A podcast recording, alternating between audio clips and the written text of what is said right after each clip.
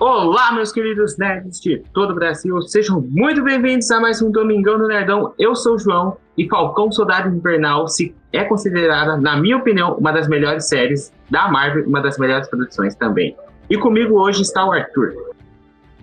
Opa, galera, aqui é o Arthur e eu sempre achei que era Soldado Infernal, não Invernal, e agora é Lobo Branco. É isso. é, é verdade. E hoje também temos o Guilherme.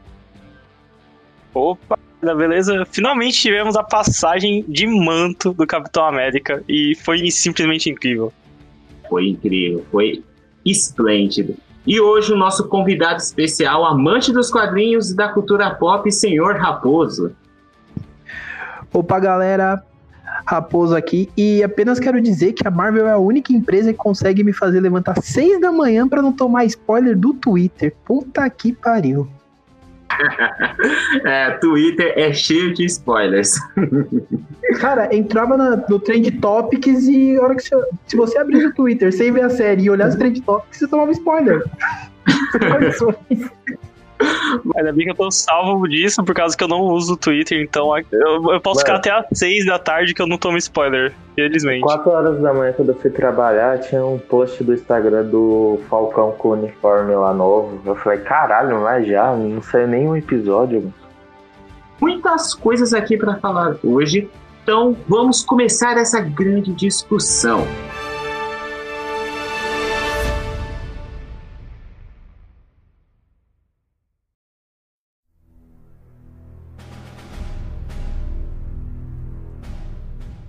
Cara, eu acho que para início de conversa, a gente tem que falar, antes da gente falar o que é a série, né, como a série se desenrolou, todo o seu desenrolar, sua trama, a gente tem que falar do, do, da trajetória daquele escudo, né? Porque aquele escudo passou por muitas mãos, né? A gente tem ali vários, várias coisas que foram apresentadas pra gente e também aquele escudo tem muita história para carregar.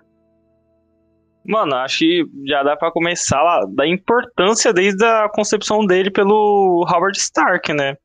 Que ele basicamente tinha lá, sabe, solto assim, pelo menos nos filmes, né?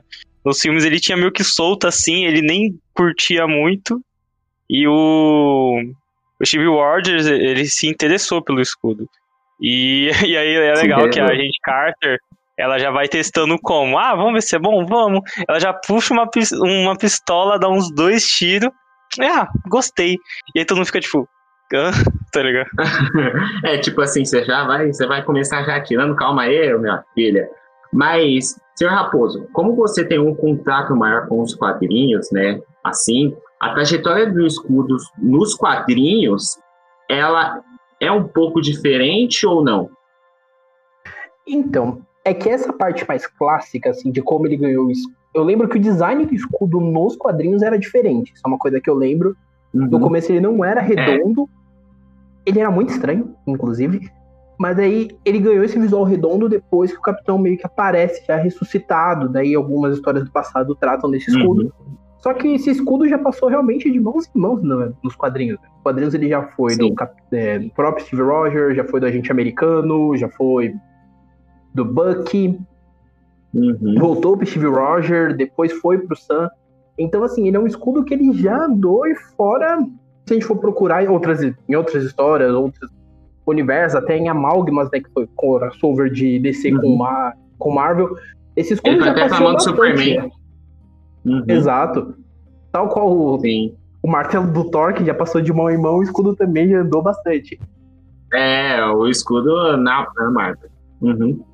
E ele é um escudo que ele tem um legado muito forte, né? Porque querendo ou não, é um Sim. escudo que sobreviveu à época. Né? Sobreviveu uhum. desde a década de 40 até os dias atuais. E isso é muito impressionante.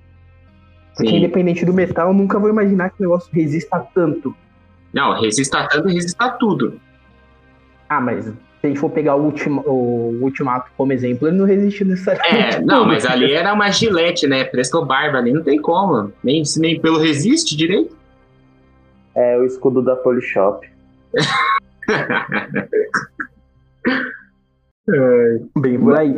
Mas Mas ele é um escudo que nos quadrinhos ele já existia junto com o conceito de uniforme. Nos quadrinhos que eu lembro não tinha o Howard, né? Tinha o Doutor que fez o soro Uhum. e a América, porque basicamente o Capitão América ele sempre foi um conceito de luta do ideal americano. Sim, sim. Né? Isso Só que ele é o ideal. Ele é o ideal bonito da América. Ninguém tá olhando a parte Uhum. das atrocidades históricas. É o ideal bonito do cara que chegue só com o Hitler. Sim, Então ele sempre passa de mãos em mãos, só que necessariamente as mãos que ele vai não é um legado legal. uhum. né? Se a gente for pegar. A época que o Buck pegou foi uma época pós-guerra civil, que já tinha rolado uma porrada de coisa. sim. Então já era um outro modus operandi, porque a cabeça do Steve Rogers só o Steve Rogers tem. Então isso é bem legal dentro do quadrinho, né? Quando você vai analisando que as pessoas que mantiveram esse escudo em mãos necessariamente não eram iguais ao Steve. Sim, eles, eles foram transformando e mudando. Tá, eu, não, eu posso estar falando muita merda, mas. Se eu não me engano, esse negócio do simbolismo também tem a ver com a primeira capa do Capitão América. Tava estampado ele dando um soco na Uhum. cara do Hitler, não era isso? Uhum. Sim, era. Foi, porque assim, a gente pega assim, por exemplo, enquanto a DC tava indo para um caminho mais assim, é, de sonho, mostrando outro tipo de coisa, a Marvel, no primeiro quadrinho do Capitão América, foi ele dando um soco no rosto do Hitler. E se a gente for olhar o desenho do escudo dele, era mais aquele brasão de time de futebol antigo, bem antigo. E aí, com o tempo, foi mudando o escudo e tomou essa forma de um escudo redondo. E, e a trajetória dele dentro dos quadrinhos é uma trajetória, ao mesmo tempo que de é, vitórias, mas também de muitas derrotas e muitas trevas também.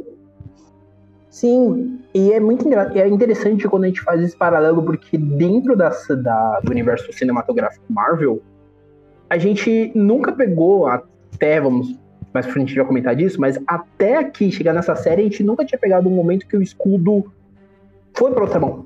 O escudo era Uhum. sempre de Steve, ele sempre representava o que o Steve era.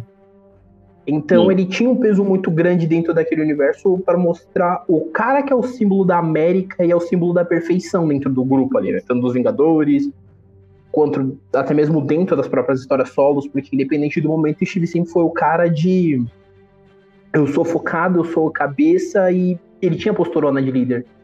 Então é uma, é uma coisa muito legal quando você para pra pensar, porque se a gente for fazer esse paralelo, falar de quadrinho é falar, muito, obviamente, de uma cronologia muito mais abrangente que filmes. Filmes, agora com séries a gente tem, vai, 20 filmes. Tem, quadrinho a gente vai desde 1940 com o Capitão América. Ele começou em 40, depois deu uma parada, voltou em 60 ainda com as origens da década de 40. Então tem toda essa questão. Inclusive Uhum. o peso que o próprio Capitão tem dentro dos quadrinhos, né, de ser influência para diversas pessoas. Desde influência pro Justiceiro até pro Deadpool. É, porque no com Deadpool tem até esse lance que, como o Deadpool também foi pra teste, e o Steve também, ele é o único que não julga o Deadpool nos quadrinhos. Ele não julga que as, as, as- como o Deadpool é, por conta que, cara, você foi a partir de um teste, eu também fui um teste, eu recebi um soro, você foi o, o teste lá, esqueci o nome do teste, que foi o mesmo teste do Wolverine. Então ele não julga, tem esse negócio, ele é o único personagem que não julga. A relação dos dois nos quadrinhos. É, acho que foi teste X, eu não lembro o nome do teste. Assim, tem lá o nome, do Mutante X. E foi É, um um teste.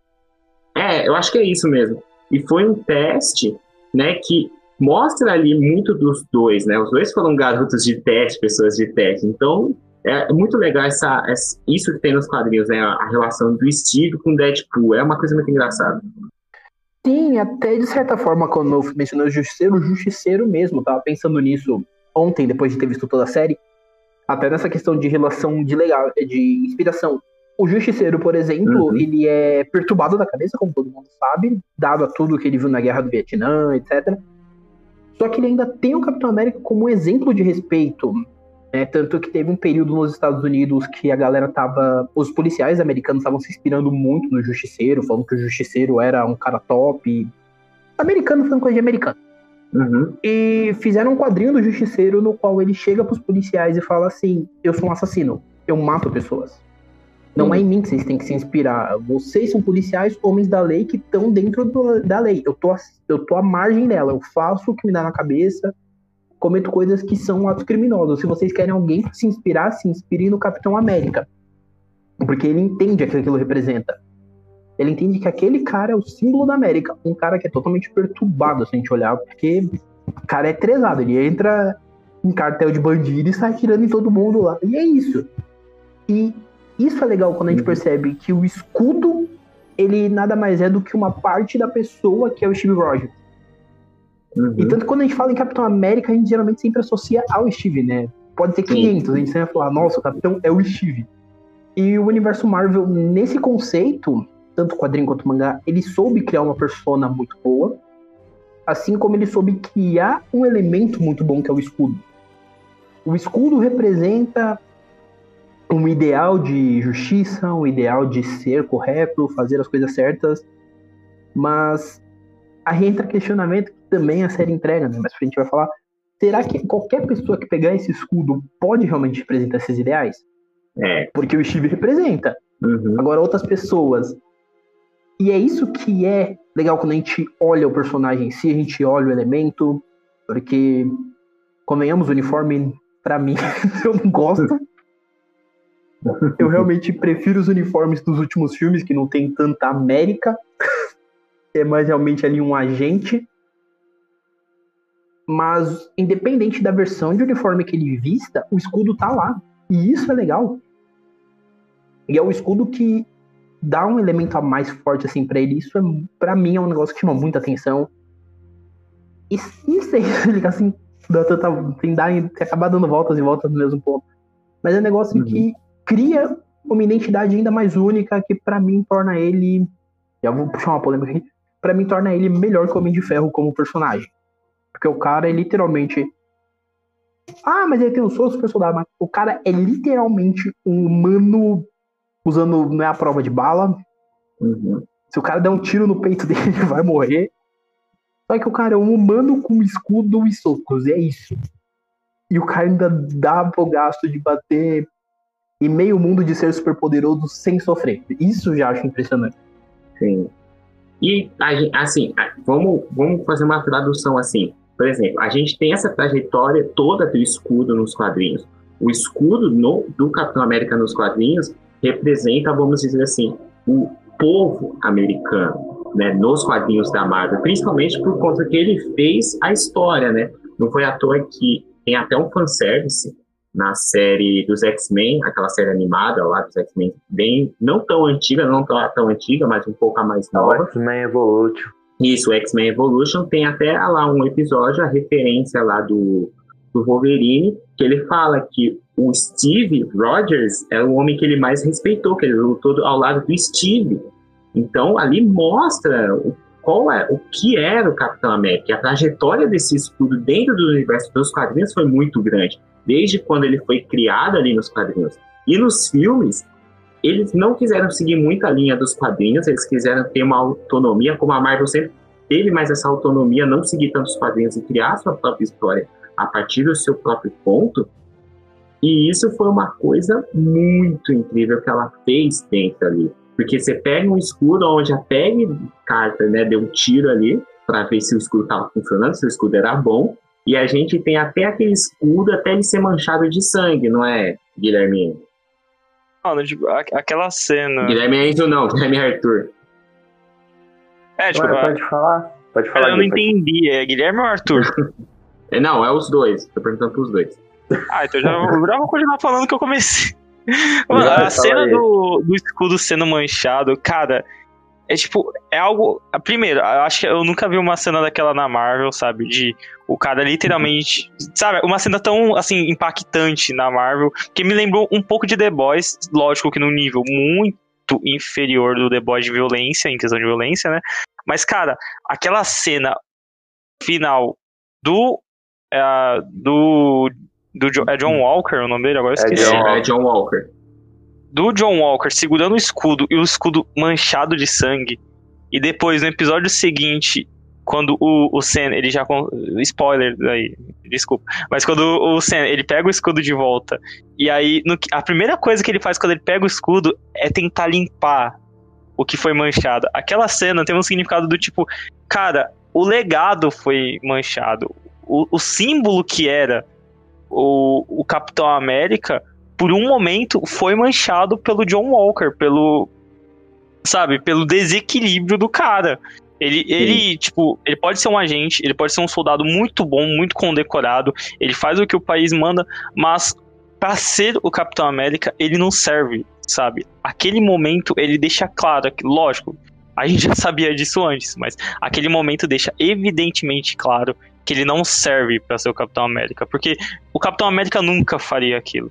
E puxando um pouco o que o Raposo tinha dito antes, a questão do da roupa, né, do, do traje, cara, eu, eu, achei, eu achei engraçado, porque no WandaVision ela ganhou um novo traje no final.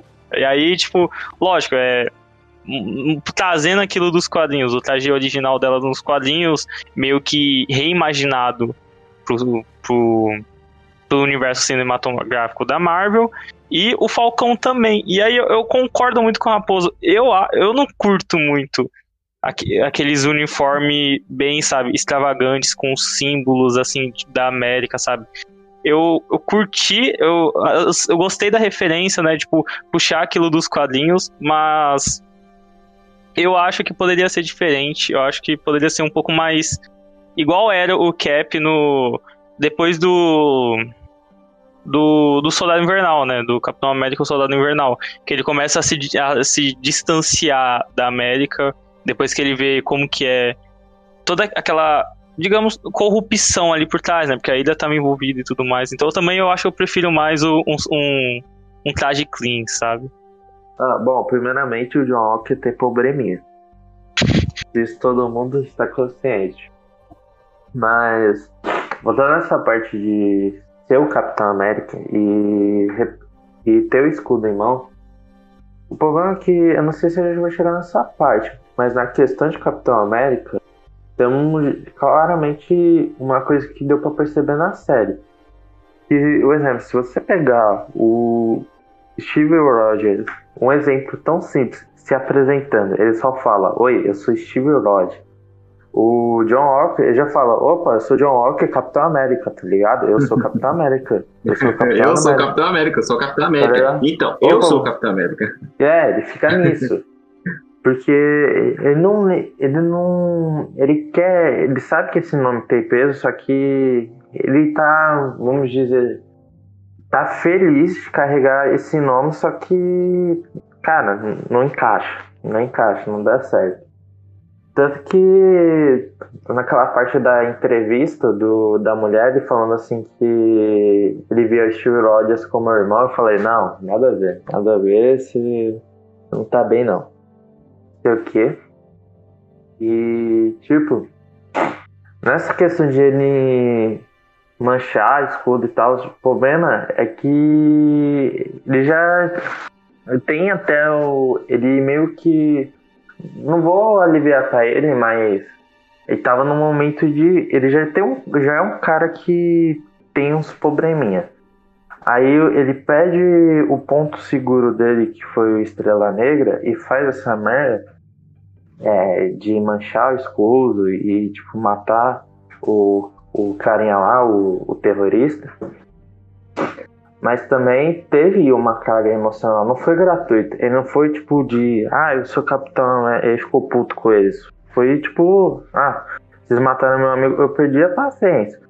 Ele fez isso, mas primeiramente ele tinha que pensar como o como o Capitão América reagiria, que nem no no Guerra Civil, o, o Capitão América quase faz a mesma coisa com o Tony Stark no final, só que meio que ele fala, não, eu tô no momento de fúria e joga o escudo de lado e vai embora. Nessa. É, nessa situação. Mesmo ele tendo tindo ele, o ponto seguro dele, ele tinha que pensar primeiramente é, que o legado que ele tá carregando e também pensar se o Capitão América é, iria fazer isso. Não, isso é claramente.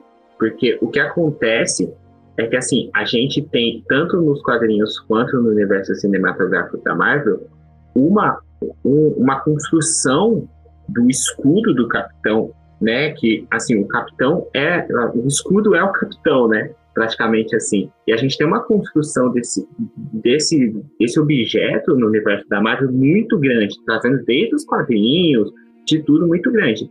Aí a gente chega numa série aonde o cara que dizia que era o Capitão América, que dizia que era o tal, era o bom, ele mata uma outra pessoa num estado de fúria. E como Arthur deu exemplo, o Steve, o Capitão América, o Steve Rogers, ele tinha essa oportunidade no Guerra Civil, ele podia fazer isso. Não só no Guerra Civil, mas praticamente em tudo ele podia fazer isso. Se a gente for pegar outras situações dos quadrinhos, ele podia fazer isso, matar a pessoa, mas não. Ele optou por, não, não vou fazer isso. E o Walker tinha essa opção, mas a gente também tem que lembrar que o Walker ele era um soldado, né? E ele fez alguma coisa lá. vocês lembram de onde país que ele estava lá fazendo missão para os Estados Unidos? Que eu até esqueci agora. Então, eu esqueci também o país, mas eu sei que era dentro do, da, do continente europeu ali. É, eu acho... país europeu. Uhum. É, eu não lembro onde era. E ele fez, ele e o Estrela Negra fizeram uma, uma cagadinha ali, né? Que a gente percebeu que eles, eles fizeram alguma coisa ali. E o Walker já não batia bem na cabeça realmente. O cara irritou a gente bastante no início.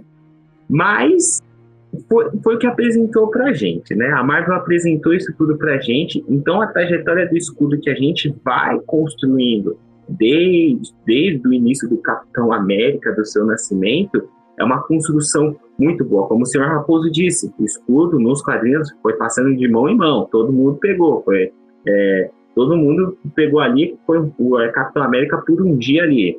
Muitos heróis da Marvel, não só o Buck, o Sam, o Walker o, ou o Steve. Muitos ali tiveram o seu, o seu tempo de Capitão América nos quadrinhos, enquanto no universo cinematográfico a gente só teve por enquanto três, né? Que foi o Steve, o Walker e o Sam, e futuramente, provavelmente, o Buck ou, ou algum outro personagem que a gente não sabe. Então, a, a gente tem duas trajetórias um pouco diferentes, né? Na, nas duas mídias, um pouco diferentes, mas são duas trajetórias aonde mostra o simbolismo do Steve como Capitão América. Mas agora a gente tem que ir para uma parte aonde quem não assistiu a série né? Não, já não podia estar escutando até essa parte aqui do podcast, porque agora é a sessão de spoilers. Porque o que a gente vai entrar aqui agora é a gente vai construir toda uma linha agora nessa parte desse podcast, onde vai ser uma sessão de spoilers. Então, se você não assistiu, é melhor você parar aqui, porque você já pegou alguns spoilers. E bora agora continuar.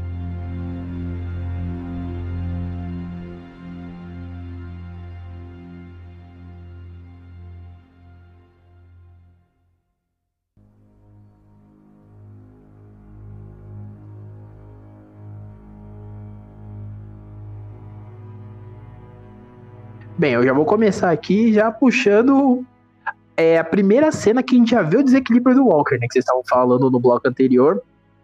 Uhum. Que é a cena que ele vai ajudar, ajudar com várias aspas, né? Ele fere lá, a diploma, vai na diplomacia americana, como Capitão América, vai ajudar o Buck e o Sam na primeira missão deles para deter os apátridas e ele dá um tiro no cara para derrotar o cara, o é. super soldado, tipo. Uhum aquela cena, e eu fiquei muito impressionado quando eu vi essa cena, porque é, a primeira, é o primeiro momento, né, quando a gente fala de Walker, que a gente já percebe que ele não é igual. Sim. Porque o cara andava com uma arma no coldre, ele viu que ele não ia aguentar, ele sacou a arma e deu um tiro ambaço. Eu fiquei, mano. Eu já tinha achado ele estranho quando ele aparece no final do primeiro episódio, né? Vestindo o manto de capitão, aquela, aquele queixo quadrado estranho.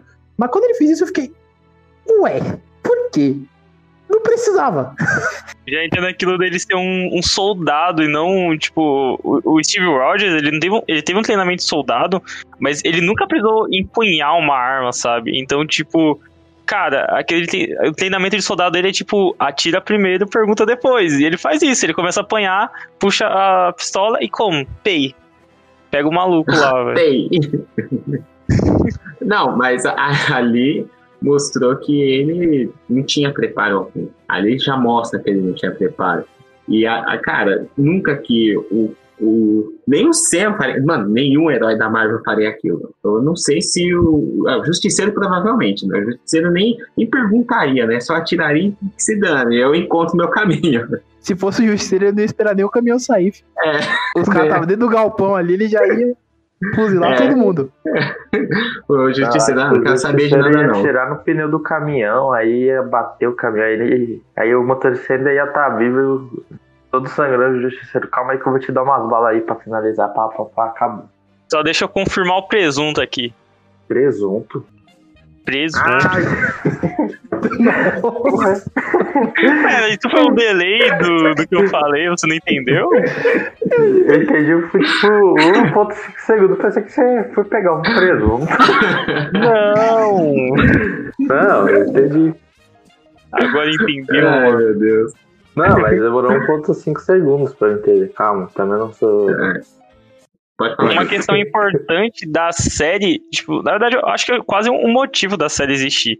Acho que seria muito, muito é, menos impactante a gente só ter a série do, do Fal do, do, do novo Capitão América, que seria o Sam, e o Soldado Invernal sem ter essa introdução de, tipo, ele ter o conflito de aceitar o escudo e tudo mais. Porque imagina como seria estranho do nada o Senna aceitar, já, lá no Ultimato, ele já ter aceitado e já começar uma série com ele com a roupa do- nova, né, dele, do Capitão América, usando o escudo, se intitulando Capitão América, sem nenhum significado. Eu, eu acho, na minha opinião, seria muito vazio a Marvel introduzir ele assim dessa forma, introduzir uma série do, do novo Capitão América dessa forma. Então foi muito inteligente ela ter colocado um conflito pessoal no Sen pra ele aceitar o escudo, ele ter negado o escudo e aí ter uma construção dele lutar, ele pe- eh, pegar o escudo de volta e aí sim ter um significado do porquê ele utilizar o escudo, sabe?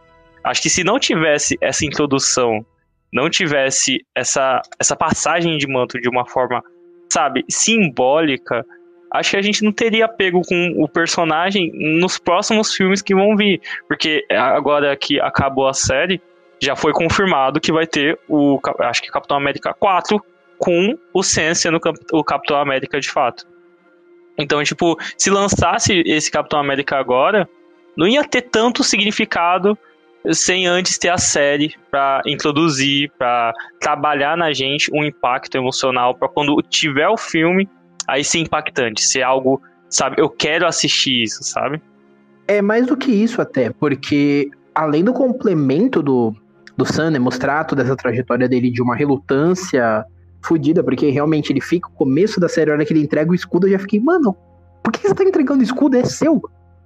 E você Exato. acompanha não somente ele, como também o Bucky, porque o Bucky tá naquela trajetória dele de redenção, mas no fundo, no fundo, ele não tá se redimindo, ele tá tentando espiar os crimes dele de uma forma que ele sente que não é isso, porque os pesadelos continuam. Tem o velhinho logo no primeiro episódio que ele, ele matou o filho do velhinho, só que ele não consegue falar isso, ele não consegue se abrir como pessoa.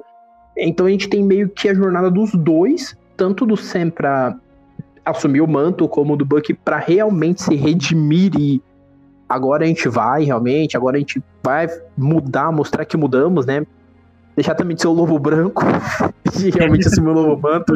É, Além de ter toda uma, uma outra jornada que vai envolvendo outros personagens ao longo da série, né? Vai envolvendo a Sharon, vai envolvendo o Barão Zemo e por aí Uhum. vai. Eu vou te falar, é, agora que você falou, acho que uma das cenas mais bonitas, assim, da série é lá no final, quando o, o Buck ele chega no, no velhinho e ele conta a verdade. Ele ali é a conclusão da redenção dele. Ele, ele finalmente ele conseguiu se aceitar o que aconteceu e aceitar que agora tá diferente, sabe?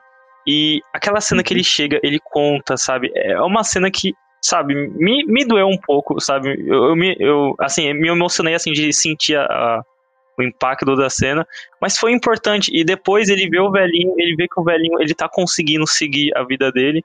E ele também faz a mesma coisa. Ele segue o o soldado invernal, o Buck, ele segue a vida dele a partir daquele momento, sabe? Então é uma guinada muito legal que a série dá para ambos os personagens. Ambos os personagens, eles ali naquele momento, eles se encontram, eles se entendem, ele, ele entende o papel deles, sabe, para eles mesmos. Eu acho isso muito legal. E algo que a Marvel tá fazendo muito isso. Ela, ela sempre faz, mas nas séries ela tá fazendo muito isso. Ela fez isso com a Feiticeira Escarlate, dela entender quem ela é, o papel dela, a importância que ela tem e, e entender os seus conflitos. E ela tá fazendo isso agora também com o, o Buck e com o Sen. Eu acho isso muito legal. A Marvel tá acertando muito bem nessas novas séries que ela, tá, que ela tá fazendo.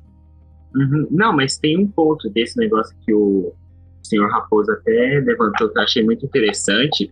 É que eu também, eu fiquei meio que assim com, com o, o, o Sam, porque ele entregou o escudo assim pro governo, aí eu fiquei, mas peraí, cara, quem te deu o escudo foi o, o, o Steve, por que você tá entregando o escudo? Não, não entregue, você, você é o escolhido.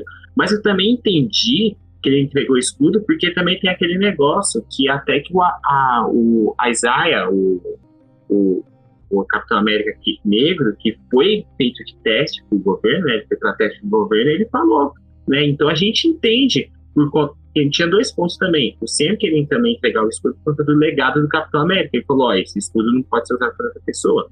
O legado tá aí e eu não, eu não posso eu não posso usar. Tinha, também tinha esse ponto. Só que a gente também tinha um ponto que ele era negro. Então, se ele pegasse o escudo naquela hora, ia haver um julgamento muito grande. E também o governo não ia aceitar ele naquele momento como Capitão América. Então teve, teve essa influência também. Você acha que naquele ponto da série que se encontrava pós-Vingadores Ultimato, o mundo todo desajeitado, eles precisavam de um novo símbolo e o símbolo branco eles precisavam do governo americano. Eles nunca que entregariam, aceitariam o Sam como capitão e o Sam também não queria por conta do, do escudo que era do Steve e ele não queria aceitar por tudo que o Steve fez. E ao longo da série a gente vê isso, né? Uhum. O, o Sam, ele vai demonstrando que ele negou, ele devolveu o escudo pro governo, porque no fundo ele, ele não se sentia pertencente, ele não sentia que o escudo pertencia a ele. Ele sabe, ele uhum. sabia que ele, ele sentia que não se encaixava naquilo e que a imagem de Capitão América não servia para ele, sabe? A gente Sim. vai sentindo isso. E aí quando a gente é, ele encontra a, Isaiah, eu acho que é assim que se pronuncia. A Isaiah, ele ele, ele piora, piora assim, tipo, ele cai mais de cabeça nisso, tipo, realmente, isso não é para mim. Só que aí ele entra naquilo, tipo, eu sempre lutei na minha vida inteira. Porque por isso, por algo tão importante, eu não lutaria. E aí ele luta uhum. até o final. E, nossa, no finalzinho lá é tão bom, ele lá com o escudo assim, pá. Nossa, é muito não, legal, mano. Também a, a gente tem também um, uma, uma coisa também do próprio Isaiah, né? Que ele pegou e falou pro, pro, pro Falcão, né? Pro Sam. Ele falou assim, na época da Falcão, ele falou assim pro Sam, ó, um homem negro, é, eles nunca queriam um homem, eles nunca iam querer um homem negro como capitão. E se eles quisessem um homem negro como capitão, esse homem negro ele não, não, não, podia, ser, não podia aceitar ser, por conta que o Capitão América é um símbolo branco. E o que eu gostei disso da Marvel foi a Marvel realmente metendo um, um, um pau ali no, no, não só no governo americano, mas em muitos governos que né, tem esse negócio de preconceito até hoje. Tem muito disso. Isso eu achei bacana. Então, o... é, nessa parte, até puxando aqui, desculpa cortar. é que agora eu lembrei que no mesmo episódio que a gente conhece o, Isa o Isaias e ele menciona essa questão de que ele sofreu é o mesmo episódio que a gente tem uma cena bem emblemática que o Buck e o Sam estão conversando na rua depois que eles saem. Que o Sam fala: Meu, como assim tem um cara negro que tem soro de super soldado e ninguém sabe da existência desse cara? Uhum. Ninguém Sim. não tem um monumento, não tem nada falando que esse cara existiu. E aí chega a polícia uhum. e aborda o Sam, falando que, tipo assim, ah, mas você está incomodando ele. E daí ele olha e fica, ele não entende nada. E o cara olha, quando uhum. ele faz, tipo, ele olha bem, ele olha bem pra mim e o cara, ah, você é o Falcão, eu não reconheci. Então, tipo assim, você sente que até essa questão de racismo, ela tava ali, desse preconceito americano, tava ali nos policiais, porque eles olharam pro uhum. cara e falaram, ah, é um cara de subúrbio qualquer. E isso, quando a gente pensa, é muito doloroso para ele. E até com o negócio lá quando ele foi no banco com a irmã, também teve. O cara não tava querendo dar então empréstimo, o cara também não deu, acabou não dando empréstimo, mas o cara não tava querendo dar muita conversa, porque eram duas pessoas negras. Então, não, esquece, não dá muita conversa. Quando ele viu que era o Sam, ele falou, opa, então. Ah, você é o Sam. Aí ele falou, ah, mas a gente vai conseguir, tudo mais. Ele deu, mas no início ele não tava querendo dar muita atenção. Ele tava meio que descartando os dois. É. Já na relação do que vocês falaram do Sam, da transformação dele, um ponto que eu também quero levantar é a parte que mais pra, que tem lá nos episódios adiantes quando a gente fala do escudo. Que é Uhum. aquelas do- os dois diálogos que tem da Carly e do pessoal dos Apátridas, e a Carly comentando com o garoto que pra ela o escudo tinha que ser destruído. Em paralelo com isso, a gente teve a conversa do Buck, do Zemo e do Sam também falando disso. Porque Uhum. o próprio Sam também acreditava que o escudo tinha que ser destruído porque aquilo é um legado velho, não é um legado atual. Né? Ele traz conceitos que de um mundo que eles não conhecem. Né? Porque a gente olha o legado do escudo, até voltando nessa questão, e o escudo em si ele tem um peso muito forte. Porque ele pertenceu a um cara que era um, virou um homem fora do seu tempo, mas que era um exemplo. Então. E, e aí eu paro pra pensar que se eu tivesse no lugar do eu também não aceitaria o escudo, porque é um peso muito grande. Você olha e fala, meu, eu tô pegando um peso de um cara que literalmente é visto como um símbolo de justiça, de liberdade. Um cara que fez história e eu tô com um escudo que é isso que representa. E se eu não corresponder a essa expectativa, né? Então tem toda essa questão. E isso também é bem trabalhado no Sam, né? Porque ele é relutante nisso. E eu gosto dessa ideia de termos um legado que a gente questiona esse legado. A gente fala, ué, mas. A gente tá em. Na, na, no, me corrija se eu estiver errado, mas a Marvel já passou de 2022. Sim, tá em 2024, tá em 2024. Os caras tá em 2024, ainda carregando um escudo que traz ideias de 1940. Tipo, Uhum. não tem necessariamente. Você acaba entendendo os personagens quando eles entram nesse tipo de questionamento, porque não tem necessariamente um cabimento a gente olhar e falar: Meu, só nessa brincadeira já foram aí cerca de 70 anos e ainda tá com esses mesmos conceitos, apegado a uma ideia que o escudo traz. Então a gente precisa ou atualizar isso, ou até mesmo, como eles falam em dado momento, quebrar esse escudo, né? Quebrar esse símbolo e criar um novo. Então isso é bem Uhum. legal. Porque gera todo um debate, né? Você tá vendo episódio ali, ao mesmo tempo que você tá vendo episódio, você tá se questionando se esse diálogo ele realmente convém. Sim. Quer seja nesses momentos que a gente vê o Sam passando por esses apertos no banco, no caso eu tô conversando com a Zaya, quer seja essa questão do escudo. Então isso é bem legal. Funciona muito bem assim. E eh, falando agora assim, eu lembro, eu fico, meu, é muito impressionante. O diálogo dele com a Zaya, o primeiro em especial, é muito impactante, porque o Buck vai falar, o cara fala, você quer que eu te quebre de novo na porrada? Daí o Buck fica tipo, opa, calma, Sim. de novo não. É, de novo, não. Aí é quando ele conta pro Senna, ele. Os caras me tratou como um animal, me trancaram, me usaram de teste. e Pra que que você quer que eu reviva isso? Suma da minha casa aí. Sim. E aí é que a gente começa a perceber que, tipo, sempre tem aquilo que a, que a sociedade se acaba varrendo pra debaixo do tapete. E aí dói, porque aí você para e pensa. O cara foi varrido pra debaixo do tapete na história, mas pra frente a gente vai entendendo um pouco melhor a história dele. Mas nesse primeiro momento a gente olha e fala, mano, varreram um cara que é extremamente forte pra debaixo do tapete a troco do quê? Uhum. Então isso é bem legal também. Então, nessa parte da questão do racismo, o João falou da Marvel. É só que eu vi um vídeo, é meio recente, que o, o, o ator, o Anthony, o Anthony, que é o Sam, fala assim, questão de produção da Marvel, e só tem maioria. Acho que foi um vídeo, ele desabafou. Que ele falou assim que ah, a Marvel tá fazendo esses essas lições legal, é, tipo, essas como pode dizer? Esse mostrando esse racismo na produção deles e tal, mas não é bem assim. E ele falou assim que já questionou, sabe por quê? Porque no Pantera Negra, tipo, a maioria do não só do elenco, mas questão de produção, acho que eram uns 70% de pessoas negras, eu acho que ele mencionou algo assim. Aí ele fica questionando numa, num vídeo falando, ó, é, e não tem desculpa, ah, não tem produtor, não tem, sei lá, maquiador negro, é, é por opção, porque ele menciona o Pantera Negra em questão disso. Mas aí eu Sim. acho que depois que ele falou isso, a Marvel é, recorreu à ideia. Eu acho que, eu não sei se foi no cap, é, na série dele que teve uma questão de justa de pessoas tanto negras como brancas é, participando dessa, é, da, produção da série em questão de das próprias experiências tanto dos dois lados. Aí eu vi esse vídeo dele é, desabafando e eu achei isso bem legal já que ele estava no momento é, de destaque da Marvel eu achei bem legal de mencionar isso e reforçando essa ideia.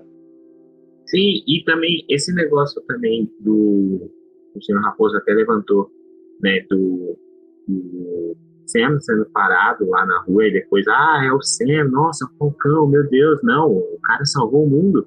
Também teve um caso desse que é real, que um, um cara negro, alto, né, e tava, acho que eu não lembro onde ele tava, e a polícia chegou, a polícia nem perguntou, primeiro ponto que a polícia nem perguntou nada, só chegou prendendo o cara, né, e aí tudo mais, prendendo o cara, que não sei o que, que não sei o que. Aí o cara tirou o distintivo dele, mostrando, eu sou do FBI. Nas, nessa hora, nossa, eles pararam assim, nossa, cara é do FBI, não, desculpa, que não sei o que. E isso ali, ali foi uma, uma tradução realmente do que acontece nos Estados Unidos e aqui próprio, aqui no Brasil, em vários lugares do mundo, de pessoas negras que têm cargos importantes, tudo mais, mas mesmo nem que tem cargos importantes, mas também que são pessoas que não têm cargos importantes, não importa, mas que são paradas só por, só por ser negra, só por conta disso, entendeu? Só por conta da cor, que o, o por conta que, assim, muitos brancos acham, que foi uma coisa que foi muito mostrada na série, que eles são os melhores, não foi à toa que a Isaiah disse, ele disse isso, ele falou assim, o que eles querem realmente é um homem branco, loiro e de olhos azuis. Esse é o símbolo para ele de um herói americano. Foi isso que o Isaiah disse. Por isso que ele até convenceu no primeiro momento do Sam não ser o capitão e não aceitar o escudo. Só que o Sam acabou entendendo que ele tinha que aceitar o escudo para mostrar. Que tipo, aqui no Brasil a gente não não sente a gente sente o impacto porque a gente consegue, a gente entende a obra, mas imagina se, se o Capitão América fosse negro desde o começo, acho que para nós não seria um impacto tão grande quanto lá nos Estados Unidos. Porque lá nos Estados Unidos, essa questão do racismo é, é, é tipo, é punk. O negócio é muito feio, sabe? Tipo, cara, você consegue imaginar que essa cena que o, o, policial parou o Sen, ele tava num bairro predominantemente negro, e aí chegou uhum. um policial branco e parou um negro como se ele tivesse, sabe, é, importunando outra pessoa branca, velho. Tipo, é muito sem sentido, sabe? E tipo, cara, aquela cena é. Uhum. Você fica tipo, cara, meu Deus. E aí buga mais ainda quando você percebe que aquilo não é só ficção, sabe? Aquilo é algo que foi Sim. transportado da realidade pra ficção. E aí, tipo, tem Sim. tudo aquilo. Aí, tipo, o, o, o peso dele ser negro e ser o Capitão América é muito grande, sabe? É muito grande. Hum. É um negócio Não, que pesa. ele fala isso no, no final da série. Ele fala, você acha, ó, eu tô aqui, eu tô me expondo, eu sei que tem várias pessoas aqui, tem olhos me julgando e não querer que eu tivesse aqui. Eu entendo claramente. Então ele fala isso, porque realmente, cara, ser uma pessoa negra, não só nos, nos Estados Unidos, principalmente, mas aqui no Brasil, mesmo que a gente, muitos dizem, né, ah, é, tem esse negócio da é, é, miscigenação, não lembro o nome, acho que é isso, não é? Acho que é, miscigenação. Então, mesmo que eles falem, ah, miscigenação, isso, esse tipo de coisa, ah, a gente tem uma população predominante negra, mas a gente ainda tem preconceito aqui no Brasil. Não importa. Mas lá nos Estados Unidos é muito mais forte. Você olha aquela cena tem um simbolismo muito grande. Não é só o Sam. Ah, o Sam é o Capitão América, gente. É isso aí, muito obrigado. Tchau. Não, não é o Sam é o Capitão América. É uma pessoa negra sendo o Capitão América de um país predominantemente branco. Que a, maior, a maioria da população americana é branca, não negra. Então para para raciocinar isso, entendeu? Não é à toa que lá no final da série até o Isaiah falar, ah, você não é o Martin Luther King ou Malcolm X, mas você é, você é especial, garoto. Então mostra, entendeu? Que a luta da população negra americana é muito forte. E a Marvel está mostrando isso com o, o, o, o Sam, o novo capitão. Então é uma coisa muito da hora. Não foi à toa que quando o Steve né, passou o, o escudo pro, pro Sam, muita gente reclamou na internet. Nossa, um negro sendo capitão, que não passou por Buck, que não sei o quê. Mas, gente, para para raciocinar. O cara é o Capitão América, entendeu? É, é a passagem, é a passagem isso. O cara merecia, o cara fez merecer tudo. E, e, ele, eu acho, assim, na minha opinião, que ele é o capitão, mostra um simbolismo muito grande. Foi o que eu disse pro Guilherme, algo polêmico, não sei se o senhor Raposo ou o Arthur vão concordar comigo, mas que eu estava um dia conversando com o Guilherme, eu acho que o Sam vai representar muito mais do que Pantera Negra foi. Eu acho que ele representa muito mais. Porque o Pantera Negra a gente pega é um, é uma, é um país, né? Lá o Wakanda é um país onde tem é o país mais rico do mundo, mais avançado do mundo, tudo mais. E tá ali no, vamos dizer até que numa redoma ali. Mas já o, o Sam, o, o novo Capitão América, ele não tá naquela redoma. Ele tá ali lidando com uma população branca muito grande. Os olhos do mundo vão estar tá nele. Qualquer erro que ele fizer, a gente vai ver esse julgamento muito forte daqui para frente, qualquer erro que ele fizer.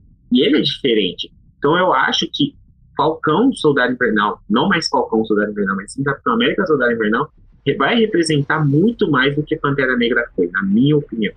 Assim, eu concordo plenamente. Até tem o discurso dele, que o pessoal tá compartilhando muito no Facebook, que é a hora que ele fala.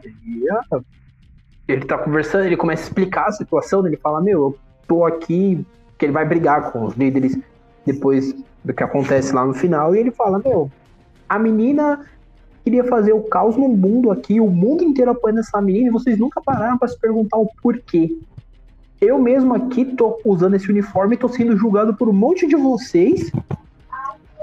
Tô sendo julgado por um monte de vocês e eu tenho essa plena certeza. Mas não tô nem aí. É o que eu vou fazer e eu vou lutar contra esse sistema de vocês. Então, tipo assim, ele mesmo já tem essa noção de que as pessoas olham pra ele torto pelo manto que ele tem. Uhum. Assim como ele tem a noção plena da responsabilidade que ele tem por ser agora o capitão. Porque ele fala isso diversas vezes e até ao longo ali desse momento que ele vai, desse esporro nos caras, que eu acho maravilhoso. Inclusive, foi o momento que eu mais me empolguei nesse último episódio. Ele fala isso, daí tem uma hora que ele fala cara: vocês são líderes das nações, vocês conseguem fazer tudo que vocês quiserem com um clique. Daí o cara olha e fala: ah, mas você não está entendendo ele, amigo. Eu sou um cara negro vestindo um uniforme da bandeira dos Estados Unidos. O que você acha que eu não entendo? Naquela hora, tipo, foi literalmente tapa na cara do maluco que foi. Eu tô vestindo o uniforme que vocês acham que só um cara branco, de olho claro, pode vestir, e você olha pra minha cara e fala: Você não entende? Tipo, é meio que aquele grito de sempre tive do outro lado da situação. Do lado de quem sofre, etc. E você tá olhando minha cara e falando: Ah, mas nem que você não sabe que é difícil. Ele tem a plena noção, isso que é legal. Então, eu sim, eu ainda acho, inclusive, que ele é mais merecedor do manto de capitão do que o Buck, por exemplo. Porque o Buck tem todo o passado dele, tinha aquela questão dele, dele ter virado uma máquina de matar russa. Então ele tinha todo aquele passado obscuro que não permitiria que ele virasse realmente um capitão. Né, que ele que o que acaba tornando o manto do capitão realmente digno é essa questão dele ter essa, não diria dignidade, é, talvez dignidade, mas ter essa ciência de ter assim meio que uma consciência mais tranquila. Porque querendo ou não, foi que nem a gente falou antes, o capitão nunca precisou matar, etc. Aí você pega e dá um manto do, de uma pessoa que nunca matou, né? Até onde a gente sabe nunca precisou matar, etc. Uma pessoa que já matou, ah, mas não consciente, mas mesmo assim, é aquilo ainda atormenta ele. Uhum. Então, como é que você dá um manto que é extremamente pesado para uma pessoa que já tem uma vida pesada? Então, realmente, o Buck não conseguiria suprir isso que o Capitão América representa. Então, nesse, então por isso eu também acho mais válido dar pro Sam. Porque o Sam, desde que a gente conheceu ele lá no Capitão América 2, ele já é um cara esforçado, já é um cara com referência, já é um uhum. cara que veio evoluindo junto. Uhum. Então isso é legal de você trabalhar, você trabalhar com um personagem que você já conhece um pouco, você já sabe que ele não tem aquela história longa e, vamos dizer assim, de certa forma, muito um background muito pesado, e sim um background mais tranquilo que você consegue evoluir de uma forma que mostre que sim, que ele tem os ideais que aquele cara que foi o primeiro símbolo de ideal que ninguém acreditava na época é. E isso funciona muito bem aqui. Não, isso que isso que foi muito bacana. E você, Arthur? O que, que você achou do desenvolvimento do, da série? Nessa parte mais assim do racismo, esse tipo de coisa. Não, do racismo, eu já falei que fala na questão da. Quis mencionar da questão da produção, que ele percebeu que estava carregando, além de ser um negado fixi, é, fictício, de ele falando, ah, eu vou ser o novo Capitão América e apresentar o negro, ele, o Sam, o Anthony, o ator na vida real, tá fazendo, tá querendo fazer esse papel na vida real também. Isso eu acho muito foda, que ele quer ser o, o herói da série e quer tentar ser um herói na vida real também. Isso, isso que é da hora, que ele ele viu que tinha a oportunidade de se destacar e fica lembrando. Ah, mas. Ah, mas tem é, essa diferença. Fala que não tem racismo. Ah, porque tem a, o porcento de uma produção, às vezes tem, sei lá, 90% de pessoas brancas, sei lá, 10% de pessoas negras. Então, aí ele fica, é, que nem ele mencionou, Pantera Negra, que eu acho que teve, eu acho que 70% de pessoas negras, tanto que a Marvel ficou quieta depois disso, que era um fato, né? E isso eu acho mais legal, que ele, além de ter mostrado isso em uma série muito boa, ele tá levando na vida real e muita gente tá, tá gostando do que ele tá falando. Não gostando, é o, é o certo mesmo sem discriminação uhum. e tal. Isso eu acho muito foda, de como ator e como pessoa também. Eu acho que se o, o ator do Pantera Negra ainda, se tivesse vida, ele ia continuar do mesmo jeito que ele foi em no Pantera, Me, é, no Pantera Negra mesmo, no filme. Representando uhum. na sua maneira e falando, ó, estamos aqui e sem, sem, somos iguais a todos. É isso nessa questão de racismo. Sim. Não, isso a série mostrou bastante. E aí, nessa linha de racismo, e como eu, o senhor Raposo, o Arthur e o Gui, a gente levantou né, uma questão muito importante que foi os, os olhos brancos, cabelo loiro e olhos brancos, ó, uma pele branca, cabelo loiro e olhos azuis, a gente tem que no início, já que não tem Capitão América, vamos entregar o escudo para um soldado, e aí foi a entrega de escudo para o Walker.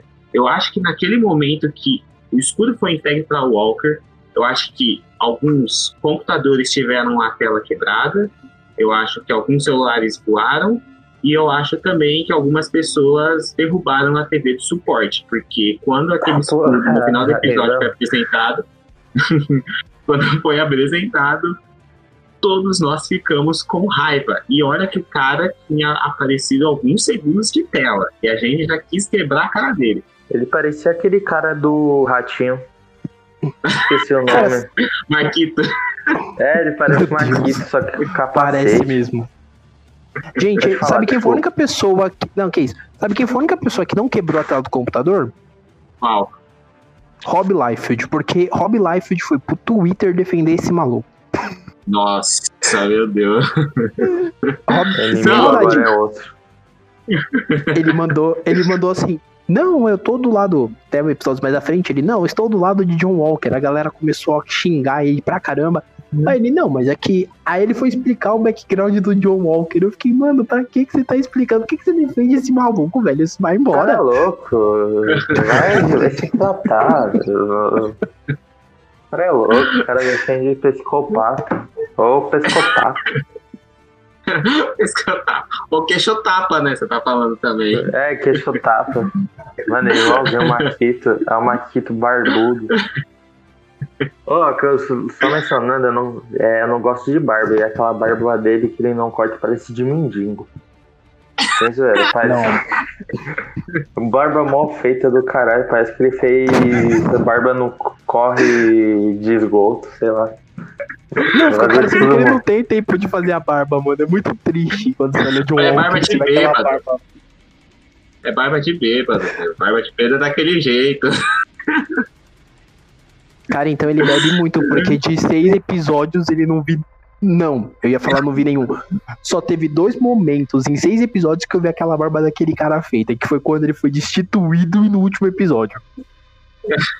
Nos últimos minutos. Porque de resto ele tá sempre com aquela barba por fazer aquela cara de acabado. Ah, mano, não dá, velho. Pra ser Capitão América faz a, é, pra querer ser é, herói faz a barba, mas como atuar é, não quer fazer, né? Que nem entrevista de emprego, vai sem barba na entrevista e durante o trabalho tá todo barbudo. É, isso mesmo. Mas eu, eu, assim, a gente ficou com essa raiva. Mas o Guilherme sabe muito bem que eu fiquei com mais, mais raiva foi da Kylie Morgenthau. Que menina chata, né, Guilherme? Mano, pior que no começo eu defendi. é, eu de- Não no começo, na, naquela cena lá do. que ela conversa com o Sam. Até ali eu tava defendendo ela. Começou o episódio seguinte, eu já falei assim, mano, se morrer, pra mim não vai fazer diferença. Tá ligado? E ela- e quando ela morreu, eu fiquei tipo. Ah, legal. Vai Porque, mano, Corinthians! você vê, A gente ela- soltou ela saiu- ela saiu de um ponto que ela realmente estava querendo fazer diferença pro seu povo, pro seu pessoal, e ela virou uma extremista, tá ligado? E tipo, mano, eu, eu defendo o ponto dela de ela querer lutar pelos seus. Mas, mano, eu- quando entra nessa parte do extremismo, aí eu já, eu já largo mão, já pra mim agora é. Aí o inimigo agora é outro. Pra mim não faz diferença, sabe? E foi o que aconteceu. Tipo, no final, o Buck ele fala: ela fez tudo isso, vocês não entenderam os motivos dela. E, e realmente, mas eu acho que ela foi errada nessa parte de ela rumar ao extremismo. Ela, é, ela se perdeu ali depois que, que o. Falou do escudo. o John, depois que ela ele- falou do é. escudo. Depois que ela Depois ela falou- esse escudo tem que ser destruído, o É. legado do Capitão América não é pra nada. Eu falei assim comigo, menina, ele lutou contra o Thanos, ele levantou o Mjolnir, foi a única... Ah, vai se ferrar, na moral, onde ela desandou- pra caramba. Você, onde ela a atriz desandou não é calma aí, calma aí, calma aí. Agora é meu momento nome da Momento atriz, puta merda. Meu Deus. Ó, a Meu atriz Deus. é legal, a atriz é legal, eu sigo a atriz no Instagram, tudo mais. Mas na moral, mano, o personagem chata. Ai, que não sei o que, o escudo do capitão. Ai, ai. Aí ela falando do soro do super soldado, mano, eu quase enfiei o soro do super soldado. Entrar na série, pegar o soro do super soldado entrar na cara dele e você usa essa merda. Tá entendendo? Você usa e você reclama. Você é uma idiota. Óbvio que você tá lutando, você matou gente. Nunca que o ia matar. É uma idiota. Ela é idiota. É isso que eu digo. Idiota acabou. Ela não. É, pra, morreu. Morreu não vai fazer diferença. Nunca mais aparece. Que fique morta pra sempre. Meu Volta Deus, pra cá, caralho. vai arrumar o que fazer. É isso. Tchau, pronto. Top 10 rages do João, tá ligado? Atualizado. Mano, que, que rage. Mas assim, com relação a Carly, eu concordo com o Gui. Até o momento que ela conversa com o Sam, eu acho muito legal, mas aí eu ganhei mais ódio do Walker. Porque, caralho, Mano. o cara consegue. Cara precoce, Episódio mano, nesse ou rolê? minuto, mano. O episódio que você pega a bronca da Carly, você pega o dobro de bronca do Walker. Porque eu Exato. nunca vi um cara pra ser tão burro. A primeira Mano. vez que o Sam tá conversando com a Carly, não dá cinco minutos, o maluco invade o local, deixa o Zemo fugir, deixa o Zemo destruir soro do super soldado. Depois os É, caras tá é conversando com o Zemo. Depois os caras tá conversando com o Zemo. Ele invade a casa, toma a surra das Dora Milaje e deixa o Zemo fugir de novo. E é depois tipo ele vai e mata genial. E depois, como se não bastasse, ainda deixa o um parceiro dele morrer. Ele deixa o parceiro dele morrer, porque de certa forma a culpa do parceiro dele morrer foi dele. E ainda mata um Como cara sou no meio uma soldado. rua. Praça pública, tá ligado? Me lembrou muito aquela Parabéns, ele execução merece em o praça pública, tá ligado? Ah, É tipo, mano, Não, você queria ter um bosta na série? Parabéns, você conseguiu. Ó, só vou Não, dizer dois. uma coisa. Conseguiu dois. Ah, ele realmente cagou no pau. Não, ele, ele cagou e ainda sem, ele sentou aí ficou lá assim, uou! Mano. Ai, ai, ai. Mas, tipo, Pode falar, que não tem problema não.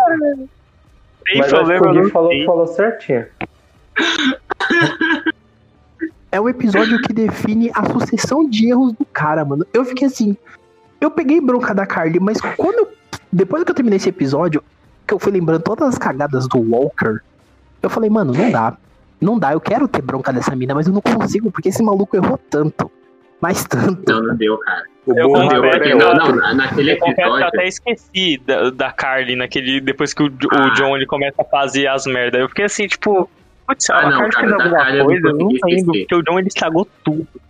eu não consegui esquecer, porque, tipo, ela foi falando merda do, do Steve, eu falei, eu, eu quase entrei na série e falei, ó, na, na hora que você, minha filha, você pegar o Mjolnir e bater de frente com o Thanos, você conversa, tá? Você se torna alguém. Você só se torna alguém quando você fizer isso, tá bom? Porque você não vale nada. Primeiro matou pessoa, né? Aí depois, não, não vale de nada, que não sei o quê. E morreu no final, não vai fazer diferença, porque ninguém lembra entendeu? Da Kylie. Quem é Kylie Morgenthau? Ninguém lembra. Vai Daqui, daqui dois dias, ela você lembra da Kylie Morgan? Não, não sei. Quem é ela? Também não sei, cara. Não lembro dela. Não vai fazer diferença. E o Walker fez a diferença, por conta que eu consegui amar ele depois que ele virou agente americano. Sai fora, João, cara louco do caralho. Hoje não, João. Mano, ele, ele é um vilãozão. Não, ele é um vilãozão. Ele, se tor- ele vai se tornar um grande Não, ele vilão. é vilão. ele é mó ele- banana. Então, ele é o vilão mesmo. Ele é o vilão vilão. Mano, Ele vai. Ele é um Ele tem vilão, problema com raiva. Esse que é o legal. não, não, não, não, não. Não, Aquela não, cena não. final, Ele- aquela cena final dele, ele chegando lá do. do. Sei lá de onde que ele vai, e com um uniformezinho novo. Aí a mina fala, fala uns negocinhos pra ele, sai, aí fica, tipo, falando com ela, tipo, ah, muito obrigado, sei lá o quê. E, tipo, mano, bananão. Aquela cena lá foi o completo bananão. Eu fiquei olhando assim, eu fiquei olhando assim, eu fiquei, tipo, gente, Ó, que, que Se cena não estranha. o agente americano nos quadrinhos, tipo, não existisse, ela só ia dar o uniforme porque ficou com dó dele, é isso. Não, Exato. mas tem Ele um ponto. Tem um ponto. chorando. Ele, ele Não. pode parecer criança chorando, só que tem uma coisa: o agente americano nos quadrinhos, o cara é, é virada, ele é desse nível pra baixo, entendeu? Ele é muito virada mesmo. E ele vai fazer parte do, dos Thunderbolts. E você pode esperar que o desenvolvimento dele mais pra frente, rapaz, vai ser, ó, esse cara ele vai ficar um vilão de respeito. Eu jurava que o João ia falar. O desenvolvimento dele aqui pra frente, rapaz, ó, vai ser uma merda. Cara, assim, a gente precisa entrar num consenso que o ator que fez o Walker, ele é um bom ator, porque ele conseguiu Sim. fazer o que Tem que a gente precisava. Que ele conseguiu fazer a gente odiar ele. E isso é bom. Mas no Sim, caso da Carly, eu tenho Não, uma ressalva não. aqui, porque eu não consigo odiar a Carly tanto, porque basicamente ela não fez o que fez, tipo, porque ela é má. Ela fez porque a princípio a galera já tratava eles como terroristas. E chegou um ponto onde ela viu que a galera tava levando eles a sério, mas tipo assim, meio que uma sério de ah, algum dia a gente resolve. Então, tipo assim, ela começou a tomar atitudes extremas achando que os fins justificavam os, os meios. Tanto que é o ponto quando o Sam conversa com ela a primeira vez, ele fala, que ela fala, ah, mas o pessoal age com maldade com a gente, violência, etc. dele. Beleza, mas você matando pessoas, explodindo lugares, o que te diferencia deles? E tanto que ela fica balançada com tudo isso que ele fala, e É até confusa. pensa em voltar atrás. Só que aí vem o Walker e caga o pau de novo. Ah, o Walker, ele, ele não só cagou o pau e, e ficou ali remexendo, não, como ele depois ele pegou o. Eu ia falar, esquece. Vamos continuar. o jeito tá muito, velho. Ai, caralho. Agora que a gente tá falando de personagens mínima marcantes ou que dão raiva, etc., é agora que a gente começa a falar da Sharon. Que pra É, mim é, é Sharon. o destaque. É o destaque É o dessas- destaque. desses coadjuvantes. Sim, Mano, ela é o que destaque. Eu gostei da Sharon sendo o mercador do poder, velho. Eu acho que ela é um screw. Eu acho que ela é um Eu acho uma piranha. Eu acho que não. Porra, o cara limpa o nome dela e ainda vai trair ele. Filha da puta. Não, eu, eu acho que é uma filha da eu putagem. suspeito que sem- seja mentira, mas espero que Não, não seja vai ser verdade. mentira. Não. Não vai ser mentira. Cara, Não. Piranha, Eu vou então. puxar. Eu vou puxar, eu vou puxar uma frase que um amigo meu puxou, falou pra mim, e eu parei de pensar nisso.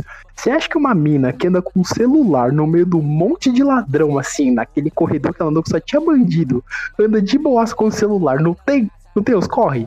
Ela era o mercador, mano. Daquela cena ali, você começa a perceber que talvez ela seja. Não, é a cena da, da casa dela, quando mostra a casa dela assim, né? Ela fazendo lá a rede. Eu falei, cara, mano, essa menina é a mercadora do poder. Olha aí, ó, as provas, olha o tanto de quadro errado que ela tem. E ninguém percebeu. Ah, na moral, hein? Cara, eu acho que o momento que a Marvel olhou pra todo mundo e falou assim: eu vou deixar muito na cara, foi no episódio 5, quando ela chama o Braddock e no final o Braddock encontra os apátridas. Ali a Marvel meio que falou: vocês já sabem quem é. Ela era o Mephisto. Quem não, quem não pegou Ah, aqui, não, esse bagulho do Mephisto de novo não. Vai tomar no corpo. Ah, eu não gosto. Agora- porra. agora ela é o Screw. Agora ela é o Screw. É, Toda série vai tem um ter um Mephisto da vida. Melhor, nossa. Chega de Eu ainda. Mas eu, eu não vou mentir que pra Sharon, dou mais razão do que pra qualquer um ali dos outros simulados, pra ela e pro Zemo. Pra Sharon, por quê? Desde o Capitão América 2, isso faz mais de sete anos na cronologia Marvel. Essa mina tá isolada, teve que aprender a se virar sozinha. Num local onde ela. Que Madripoor, pelo que a gente viu, Madripoor não tem regras. A regra é não ter regra. Então, A mano. regra é, é- é fazer rave a noite toda e é isso aí. Acabou. Fim, é nóis. Mano, a gente olhou a cidade baixa de Madripoor, só tem o pior nível de gente. É óbvio que a mina tem que se virar. E a mina ainda tava isolada, porque não podia nem voltar pra terra natal dela. Eu ia voltar puto também, ia fazer. Ia fazer o inferno que ela fez na vida dos outros. Só sem sacanagem, ela falou que eu ia vender o segredo dos Estados Unidos, mas ok. É, ela tá começando a atacar o inferno agora, né? Tá ligado? Vende, É, os caras vende, pode governo vender. Não, tipo. Mano, mas eu acho que ela tá certinha. Eu, eu, eu limpo, eu limpo o. Como que é? Eu passo o pano Você limpa o completamente. quê? Eu, eu esqueci qual é a frase. É tipo, eu passo o pano completamente pra Sharon tá fazendo as cagadas que ela tá fazendo. Porque, mano, eu acho justificável, velho. Ela foi abandonada pelo Steve, pelo Falcão, por todo mundo. Ela foi. Peraí, sabe? o, o, Steve foi o famoso pai que foi comprar cigarro e não voltou mais. É, o Steve como? Lá no Guerra Civil, eu acho. Deu um beijo nela e tchau. Vazou, tá ligado? Foi o beijo tipo, foda-se. Vazou, deu, deu no pé. Aí ela ficou sozinha, sem, sem contato com o Steve, sem contato com o Falcão. É, sabe, qual é a palavra? Ela foi. Não é deserdada, é. Ela foi abandonada. É, Isolada. os Estados Unidos chegou nela e falou assim: Você é uma piranha, a gente não te quer aqui. E deixou. e expulsou ela do país. Tipo, se você voltar aqui, vai dar merda. A mina, você acha que a mina depois ia voltar, tipo, eu tô tranquila? Não, eu ia tacar o terror também se fosse ela, mano. Não quero nem Não. saber. Tipo, eu fiquei puto, mas pela parte do Sen, tipo, falar, não, eu vou conseguir limpar seu nome. Ele insistindo, eu pensei que ele não ia. Ele fala, não, aí eu consegui limpar seu nome. Aí ele faz isso. Tem os motivos, não, tá certo. Só fiquei puto nessa parte que o Sen se esforçou pra cacete. Caralho, Aí ela faz. Não, Mas- tipo, é, em paralelo, não, ela tá certa.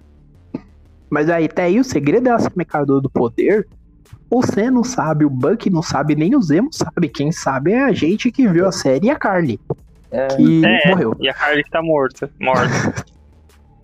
Tá morto, Mano. espero que esteja num lugar bem ruim lá, fazendo cagada também. Porque, na moral, chata pra caramba. a mamãe ia chorar sangue. Eu admito que essa cena de quando a Carly descobre que ela é mercadora do poder, eu achei foda. Porque tá as duas com a arma apontada e chega o Braddock, ó, eu quero mais dinheiro. Ela só puxa a arma e fala, só aponta o Braddock e fala, ninguém me chata aí, dá três tiros no maluco, mano. Você fala, Só que é a Carly retardada como a tiro no mercador. Ela poderia ficar caladinha, ganhar o dela, tá ligado?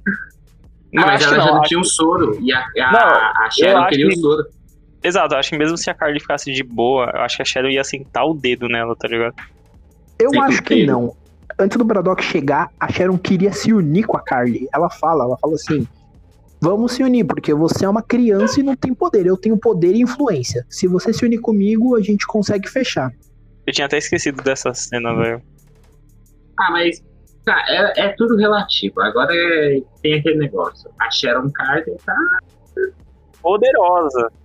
Tá poderosa. E tem uma coisa, É a Madripoor Georgia. é uma cidade dos X-Men nos quadrinhos. A Marvel não ia colocar de graça Madripoor ali, não, eu tenho certeza. Tem coisa aí no meio. Ela vai traficar mutante. Isso, isso tem potencial. Isso tem potencial. Ai, É, ó, é ó, ó, potencial. Deixa eu patentear, né? O João Testículo com Dentes vai ser o primeiro a ser traficado. Vai ser o primeiro lá, a careca dele reluzente. Meu Deus. Mas eu acho também que tem um ponto. É, a gente teve a, a Madame Hydra, né? Que foi apresentada agora na Marvel, que deu o uniforme pro John Walker. E a gente Very tem a Sharon, a Sharon que agora é a, é a, é a vilã e tá infiltrada ali no governo. Provavelmente, e se a Sharon tiver junto com a Madame, com a Madame Hydra aí no- nos esquemas, por conta que a gente sabe que tem ainda focos da Hydra no mundo inteiro. A gente sabe muito bem disso. E as duas foram, juntamente, obviamente, com o, o Walker, o agente americano, forem os vilões de, sei lá, o Capitão América 4, ou uma possível segunda temporada do, do Falcão Soldado Invernal. Mas você tá supondo que elas já estão juntas agora Não, ou que elas vão se juntar? Ela que elas vão se juntar, agora que a Sharon tá infiltrada no governo e a Agora o Madame inimigo Hydra é tá- outro. É, agora o inimigo é outro. Agora o inimigo é mais pesado. Porque também a Madame Hydra, junto com. Ela também pode se juntar junto com o Zemo também. Que é benéfico pra ela. Porque o Zemo pode se juntar e falar, ah, gente, vamos chegar lá no comandante, eu acho que é o Ross, o comandante lá, o pai da, da menina lá da. Pai da menina, ó. É, o pai da menina lá do, do filme do Hulk lá, acho que é comandante Ross. Chega lá nele, ele é o Hulk vermelho, fala com ele. A gente vai ter o Deadpool agora, que o Deadpool é dos Thunderbolts. A gente americana é dos Thunderbolts. O vilão lá da, da Viúva Negra também é dos Thunderbolts. Quem a, gente, a gente também tem o Justiceiro, que também é dos Thunderbolts, e a Marvel tá querendo usar essa galera da Netflix. Toda essa galera. Meu, tá, os Thunderbolts estão se formando aí, muita coisa pode acontecer. Mas eu acho que a Sharon pode ser a grande vilã do, do Capitão América 4 ou do, uma segunda temporada de Falcon Soldado Invernal. Eu acho que vai ser ela. Juntamente com a Madame Hydra. Elas vão se juntar em algum momento.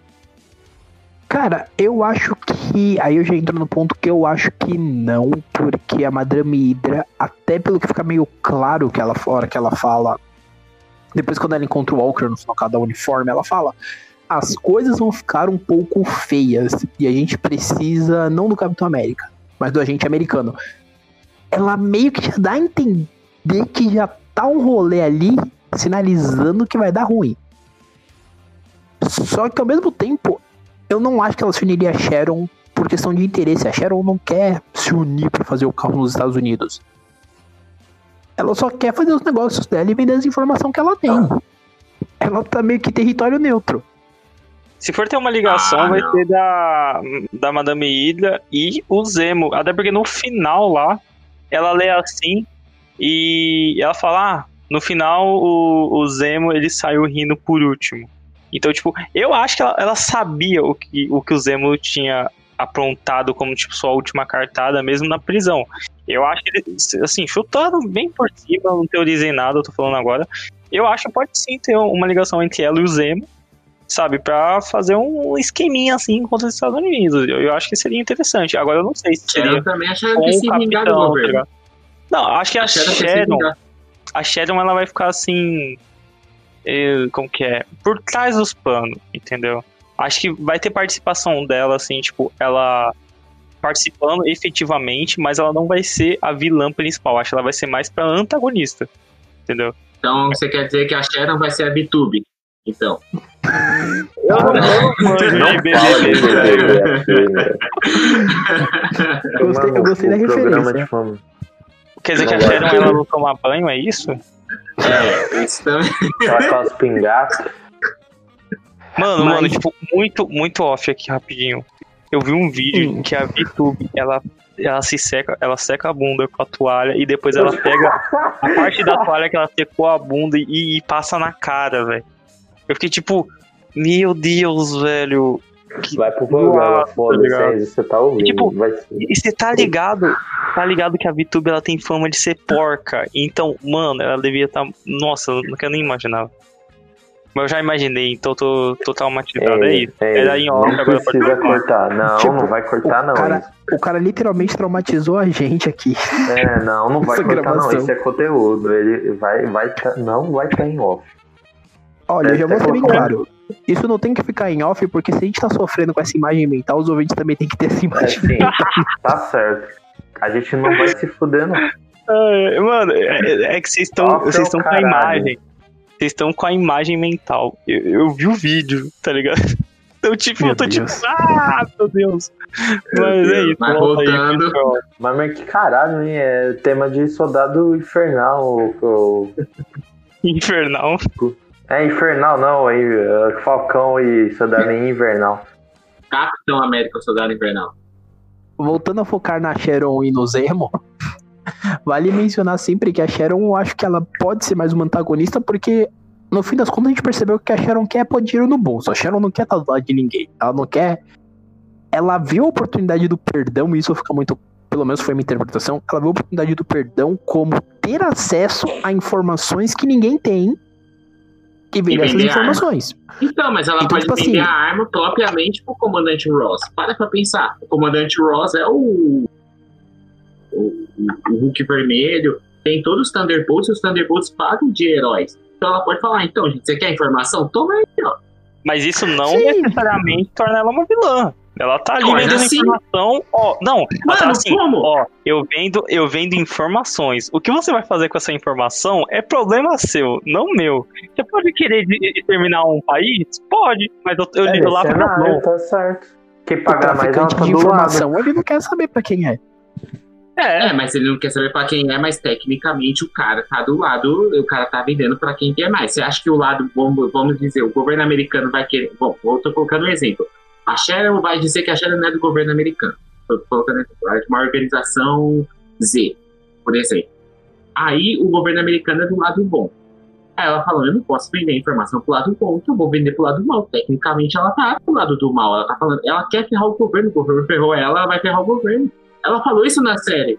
Não, mas é assim, tipo, mano, ela, ela quer se, se beneficiar. Quem vai se, se ferrar com isso não é problema É dela. o governo. tá isso, É o governo. isso, isso, ela, isso torna ela uma antagonista. ela- ó, vilã. vamos lá, vamos lá. Vamos lá. Se ela vende informação pro, pra equipe do Zemo e toda essa galera do mal, Hum, quem vai acabar se ferrando no final? É o governo. O governo ela é a é, vilã é- maior. Ela pode vender informação pro Zemo e o Zemo tacar o terror. Tá ligado? Quem mas, vai ela o é, terror? mas ela é vilã. Ela não, Não, tô falando que ela é vilã maior, mas ela se torna vilã. Não, ela se torna. Tá, ela é ela vilã vilã, mas vilão, vilão mesmo vai ser o Zemo que vai tacar o terror. Eu vejo assim, pelo menos. Não, o mas Zemo é, o é Zemo uma é vilão. perspectiva. A gente vai ficar aqui nesse looping eterno se a gente continuar aqui. Uhum. Que vai ser uma opção de Sim. perspectiva. O vilão agora é outro. No Gente, vamos ser de franco que. Vamos ser franco numa coisa. Quem vai causar o terror não é o Zemo, é aquele mordomo dele. Porque É, quem caca explodiu, real, real. Quem explodiu o rolê?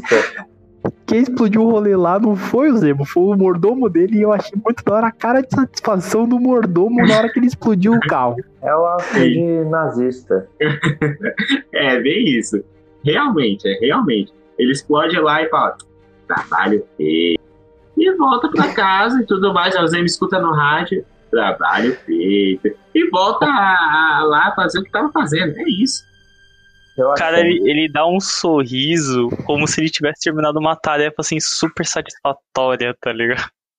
tá ligado? Você conclui, você, sei Não, lá, eu fica só não entendi. no negócio. Você fica tipo o dia inteiro no negócio. Aí você conclui, você fica com aquela satisfação. O cara foi a mesma coisa. Ele terminou assim, tipo, ah, hoje eu posso dormir tranquilo.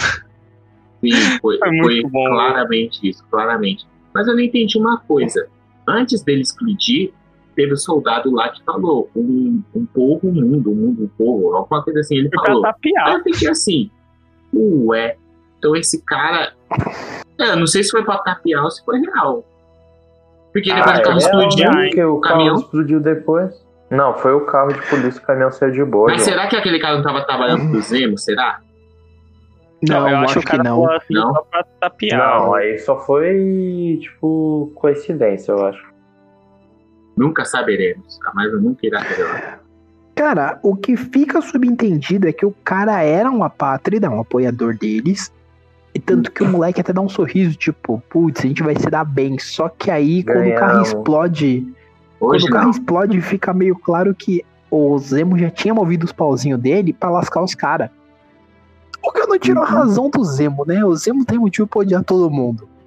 Eu gosto do Zemo? Sim. Não gosto, É, mas. Sokovia. Sokovia tá aí pra explicar, né? Mano, pior que eu gosto do Zemo, velho. É, o Zé é maneirão, mano. É, o Zemo é maneiro, mano. Ele- Mano, ele Mano. tem respeito pelo Buck, cara. Ele, ele no caderninho dele, Cara, ele mostrou Eu isso. não, eu não sei porque a gente não mencionou antes, mas a cena das, da Milagre, que tá todo mundo saindo na porrada, tá lá o Zemo com o, o suspensório Tomando dele, tomando um chazinho assim, tipo, tranquilão, tá ligado? E aí ele lá só vendo, o pau quebrando. Ele aproveita assim, ah, vou sair aqui. Aí, O vazei. falou, vazei. O detalhe maior dessa treta toda é que toda briga é por causa do Zemo. E o Zemo tá Não. ali, ó. É, exato, velho. Continua. Não, e o. Buck ele vai lá e fala assim: Ô, Walker, é isso aí, continua, cara. Você vai conseguir, tirando o maior sarro da cara. Essa cena é maravilhosa, mano. É, muito bom, muito bom. Pérolas da Marvel. Mas um- agora falando do Zemo, um personagem que teve uma evolução muito boa nessa série, fora os protagonistas, obviamente, foi o Zemo. Uhum. Porque o cara conseguiu. Conseguiram dar uma profundidade que não ficou tão clara no Guerra Civil. Sim, porque, por exemplo, a hora que ele olha pro pessoal que eles estão indo pra Europa, ele fala: Vocês já foram no monumento de Sokovia? Eu acho que não. E quando ele foge, né, que é pouco tempo depois quando a Dora Milaje vai encontrar ele lá, ele vai justamente pra esse monumento prestar homenagem, porque mesmo com o ódio que ele sente dos, dos Vingadores em si, ele resolve ajudar o Buck e o C de livre e espontânea vontade. Óbvio que ele tinha o interesse dele lá de destruir o soro do super soldado. Mas ele podia ter feito os métodos dele desde o começo, mas mesmo assim ele vai de livre e espontânea vontade com os caras pra Madripoor, depois volta, vai passear com os caras. E você vai Eu, vendo que ele eu vai fazendo tudo isso. do trio, mano. Queria mais fi- na, numa próxima temporada. Acho legal o trio. Eu gostei da cena que ele pôs a máscara. a cena que ele põe a máscara, ele sai matando. É Tá foda, Olha, assim. matando é geral. Tá matando e geral. isso, isso que tu comentou, é, ele teve várias oportunidades, se ele quisesse, de, mano, juntar um pessoal e matar, tá ligado? O, o Falcão e o Buck. Mas em nenhum momento ele faz Uhum. isso, tá ligado? Você vê realmente que ele, ele quer estar ali, que ele quer ajudar, lógico, pelos motivos, igual você disse. Mas, mano, é muito legal essa parte, tá ligado? E, mano, que ruim que ele é vilão, mas que bom que ele é vilão também, tá ligado? Sim. E Tipo, também tem uma coisa, o, o, o Zemo, ele, quando o Buck e o Zemo foram conversar, e o Buck não matou o Zemo, porque o Buck, ele, assim, ele, e o Zemo falou, putz, eu vou morrer agora, agora eu morro. E o Buck, ele simplesmente pegou e jogou as balas, que aquela cena é muito emblemática, e eles ficaram ali se olhando, o Zemo, claramente você vê, caramba, o cara não me matou, realmente o cara mudou, olha isso. E o Zemo criou um respeito pelo Buck. Dá pra perceber isso, o respeito que o, Zemo criou. Eu acho que se assim o Zemo vai, o Zemo se tornasse o Thanos da Marvel, assim, vamos dizer. Eu acho que seria o único, a única pessoa que o Zemo não ia matar seria o Buck. Porque, mano, os caras criam respeito um pro outro. Cara, é muito impressionante que o próprio Zemo fala, né, na cena que os dois se encontram lá no monumento. Quando o Buck aponta a arma, o Zemo fala: Você é a única pessoa que, se me matar, eu não ligo. Uhum. E é ali que você Isso entende mesmo. que, tipo assim, o Zemo tem um respeito muito grande pelo Buck e ele entende o mal que ele fez pro Buck. A ponto de Uhum. entender que se o Buck fosse matar ele, ele não ia ligar. E aí depois que o Buck não mata, ele ainda emenda, né? Ele fala: o meu nome eu rasguei do seu caderno, porque eu não tenho rancor Sim. contra você. E é ali que você vê que você fala exatamente o que foi falado aqui, que é que bom que ele é vilão, mas ao mesmo tempo que ódio que esse maluco é um vilão. Porque uhum. você vê que de fato ele perdoou. Que nem a gente falou lá no começo, o velhinho japonês. Sim. A gente percebe também que é outro que de fato perdoou o Buck, né? Apesar de a gente não ter isso verbalmente igual a gente tem com o Zemo. Mas uhum. no caso do Zemo, a gente percebe que ele tem aquela dor ainda, né? Mas ele entende que, independente da dor que ele tem, ele errou. Ele matou pessoas inocentes, como ele matou o pai do T'Challa. Ele fez uma pessoa que nem o Buck passar por tudo que o Buck passou, né, no Guerra Civil. Então ele ele entende os métodos que ele fez não foram dos melhores, ele não se arrepende, se você percebe. Ele não se arrepende do que do que ele fez em grande escala, mas em pequena escala de quem ele usou como degrau para isso, ele se arrepende. Uhum. E isso é legal, porque você vê que o personagem, a profundidade que se dá, acaba gerando um personagem que você entende os motivos dele. Você olha e fala: esse maluco é um filho da puta, ele vai ferrar muito a vida de nego. Mas você olha e fala: ele não tem necessariamente 100% de culpa. Porque é basicamente Sim. aquilo: um robô que o Stark criou destruiu a terra natal dele, matou a família dele. Uhum. E aí, Sim. o que, que o cara faz? Né? Então, eu gostei desse ponto dele, assim como eu me diverti pra caramba em ver que o mordomo dele é basicamente o Alfred, Alfred. que faz tudo. Claramente. O Alfred do mal, tá ligado? Nessa questão de respeito com o cara que era pra você sentir ódio, é muito foda quando isso é bem trabalhado. E, tipo, você não fica com muito puto. Que nem eu, é meio por fora, mas tem um anime chamado Vila de Saga. Conta a história de um moleque, tipo, um cara é, matou o pai desse moleque. Só que aí o, o moleque meio que entra no, ban, é, no bando desse cara para tentar matar ele. Só que aí ao mesmo tempo ele trabalha com o cara e assim vai. Aí durante o desenvolvimento Tipo, eles não criam respeito um por outro, mas algo como um relacionamento. Tipo, como pode dizer? Ele, os dois sabem que, que nem o, o protagonista fala, puta, ele é um filho da puta, mas ele é um cara esperto, ele é um cara forte, ele sabe das estratégias e o, o cara que matou o pai dele fica falando, putz, é, o Tolfin tá ficando mais forte. Ah, não sei o que. É tipo, os dois ficam nessa relação de respeito. Aí acontece uma coisa no final do anime que eu não posso falar. Mas tipo, você fica com um vazio também, mas tipo, você não fica com raiva do cara que matou o pai do protagonista.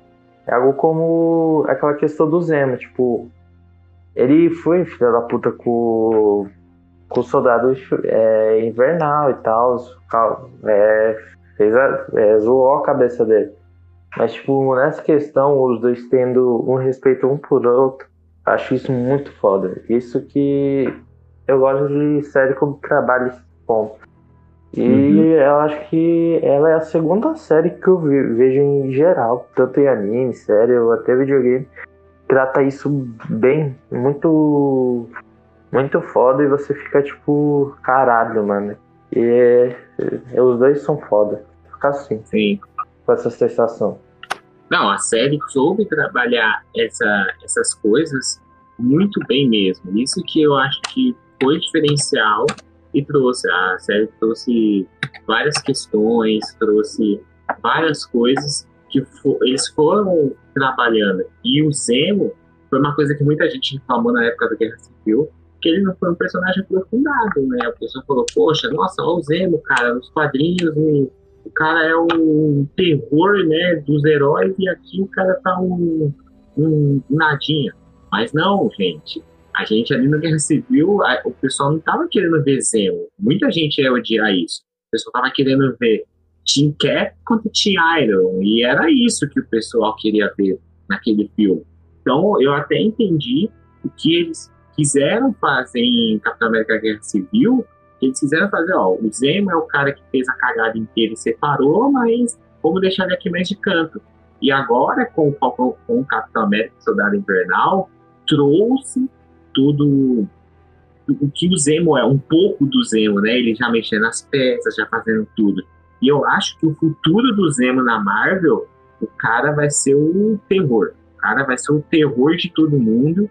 E, meu, eu tô achando que é ele que vai ser o, o próximo grande vilão, porque esse cara vai montar uma equipe, esse cara vai fazer tanta cagada que eu tô falando.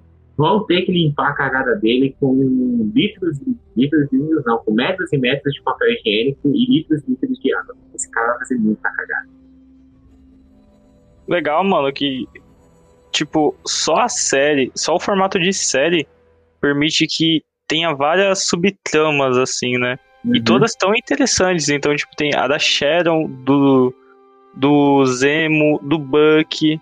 Sim. A, tem a trama geral, né? Que é o do, do Falcão se tornar o Capitão América, mas as subtramas são tão interessantes que é difícil um episódio ele ter um momento ali que você fala, tipo, cara, isso aqui tá, sabe, tá muito enjoativo, o episódio no caminho e tal. E, tipo, mano, é, muito bom. A Marvel tá conseguindo fazer isso, trazer subtramas, sabe, pelo menos nessas duas séries que teve, interessantes, que prende a gente, sabe? E tá muito show, uhum. mano. Eu tô gostando muito da, dessas séries, velho. Tá muito show. É, a, Marvel soube realmente trabalhar nessas séries. Então, beleza, a gente já ter discutido tudo isso, que a gente achou da, um pouco do que a gente achou, agora a gente vai dar um pouco das nossas notas e como isso também pode ser um pouco se refletir no futuro, vamos dizer, de um Vingadores 5, esse tipo de coisa. Para mim, foi, vou até ser contundente com a nota que eu dei no Instagram, né, a crítica que eu fiz de Falcão Soldado Invernal, que tá lá no nosso Instagram para você ir lá ver. A nota que eu dei para a série foi uma nota 9. Mas por que eu dei uma nota 9? Eu sei que o final deu aquela derrapada, né? Aquela derrapadinha assim no final. Mas eu entendi aquele final completamente por conta do discurso do, do, do Sam, já como capitão. Eu entendi totalmente o discurso, o que ele quis passar pro, pra gente, né? Como telespectador, que ele quis passar. E eu acho que essa série, como o Guilherme disse e o Arthur disse, que o Arthur curtiu muito esse negócio do, do vilão dando uma de mocinho, e isso foi uma coisa muito boa na série. E como o Arthur disse, é um trio que a gente espera que, sei lá, né, um dia se repita, a gente não sabe, mas eu acho difícil, mas vamos acreditar, né, tem que ter fé, vamos acreditar.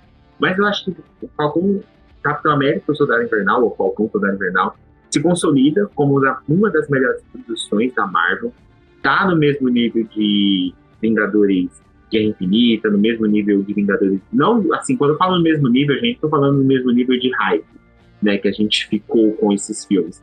Mas quando eu falo assim no mesmo nível, é no mesmo nível de produção, porque foi uma série que conseguiu nos engajar muito bem. Consegui, por exemplo, enquanto WandaVision ficava naquele é, chove não molha, né? como eu disse no, no último podcast do WandaVision que a gente fez, para você ir curtir, tá aí na timeline para você ouvir, eu disse, ficou naquele muito, ah, vai, não vai, vai, não vai, não teve. No final teve, a banda mostrou bastante coisa, né? Mas eu acho que Falcão Soldado Invernal apresentou bastante coisa pra gente. Então eu acho que foi uma, uma série que foi realmente boa, mesmo com a derrapada no final, né? Tem muito bem disso. Mas foi uma série que foi muito boa, tem um roteiro muito contundente, muito ótimo. E uma coisa que me chamou a atenção, ele é muito fiel aos quadrinhos. Isso foi uma coisa que eu falei, caramba, eu tenho dois quadrinhos do, do, do Senna, como já como Capitão América, tenho dois quadrinhos. E eu fui vendo, é uma semelhança muito grande que tem ali, né? Que a gente até também tem um Torres, que a gente nem mencionou, que ele vai ser o futuro Falcão, né? Vai ser o pupilo aí do, do Sam. E e, e foi uma série que é muito fidedigna aos quadrinhos. E, e eu fiquei, gente, como assim? Meu, é muito igualzinho aos quadrinhos, a, a, trama. E mesmo que seja uma trama que alguns pontos tem até adaptações, mas continua muito fiel aos quadrinhos. Então eu acho que Falcão, Soldado Invernal, se consolida como uma das melhores produções da Marvel Studios. É melhor, na minha opinião. WandaVision é muito boa, é ótima, é linda, mas Falcão Soldado Invernal mora no meu coração porque foi uma série que eu não acreditava muito, até estava conversando com o Andy, né? E eu estava falando, ah, pô, é uma série de dois caras que não tem superpoder, nossa, vai ser, eu acho que sem graça, vai ser mais cena de ação. E eu não estava muito empolgado, confesso que eu não estava muito empolgado, não foi que eu demorei bastante até para assistir os dois primeiros episódios. Eu estava zero empolgação para a série, realmente. E depois que eu assisti o primeiro e o segundo, a série realmente me conquistou. E para mim é nove. E eu acho que o Falcão, né? O Falcão não, o Capitão América, Sam, ele vai ser um dos líderes do, dos Novos Vingadores, quando vi. Não estou falando dos Jovens Vingadores, mas sim dos Novos Vingadores, que ter aí Doutor Estranho, a Banda, Homem-Aranha, toda essa galera aí. E eu acho que ele, ele tem que ser o líder. Ele tem que ser o líder, porque não só porque ele tá com escudo, mas porque cara, o que esse cara fez em poucos minutos ali, né, que a gente viu um episódio inteiro, em um episódio inteiro ali que a gente viu ele com um traje de capitão, meu, ele já mostrou que o futuro dele vai ser esplêndido e sucesso e vida longa para o novo capitão. Cara, na minha opinião, é, Falcão e o Soldado Invernal é, tá também no, no top produções, pelo menos assim, de iniciar personagens, de introduzir personagens. Não que eles foram introduzidos agora, mas teve um aprofundamento muito legal de vários personagens, de vários núcleos diferentes. E isso pode tomar vários sumos. E eu acho isso legal. Quando você planta a semente, a série ela é. Ela se encerra em si, ela não deixa um final aberto. Ela, ela começa, tem um desenvolvimento e se encerra. E só que ela deixa aberto a mais aventuras, a mais possibilidades. Então tem muitos personagens que foram introduzidos que a gente vai ver eles nas próximas produções. E em questão de Vingadores, como ela se encaixa, é o.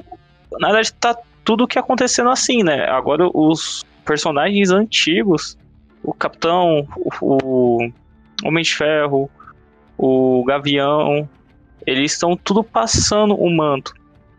E isso, isso é bem bacana, porque sempre tá tendo uma renovação de personagens e acontece, tá quase acontecendo um pouco como que acontece nos quadrinhos, né? É sempre é renovado os personagens, mas nesse caso é por causa que o contrato uma hora expira, né? Mas cara, eu acho muito show essa o que tá acontecendo agora de tá vendo novos personagens, porque mantém as histórias, sabe? Sempre uma novidade, sempre algo diferente. Em questão de comparação com WandaVision, acho que as duas séries têm propostas diferentes. Uma é, sabe, o desenvolvimento de um personagem que já existe com os traumas muito marcantes. Não tem uma passagem de manto, que é o WandaVision. E outra, sim, tem uma passagem de manto, tem toda uma relevância, tem que introduzir o, personagem naquele no, naquela nova pessoa que ele vai ser. Então, o WandaVision tem uma proposta de ser um pouco mais enigmática. O Falcão já tem uma coisa de ser mais pé no chão, focado em ação, missões. E, mano, eu adorei WandaVision. Pra mim, tipo, ela é uma série que eu, eu assistia todo episódio, assim, virado, às vezes de boca aberta, com, sabe, o final, tipo, e agora? E o Falcão, eu não tive muito dessa surpresa, mas mesmo assim, para mim, as duas andam muito juntos. Eu não consigo colocar uma acima da outra. Infelizmente, eu queria poder, sabe, ter uma preferida, mas eu não tenho. Elas andam muito junto.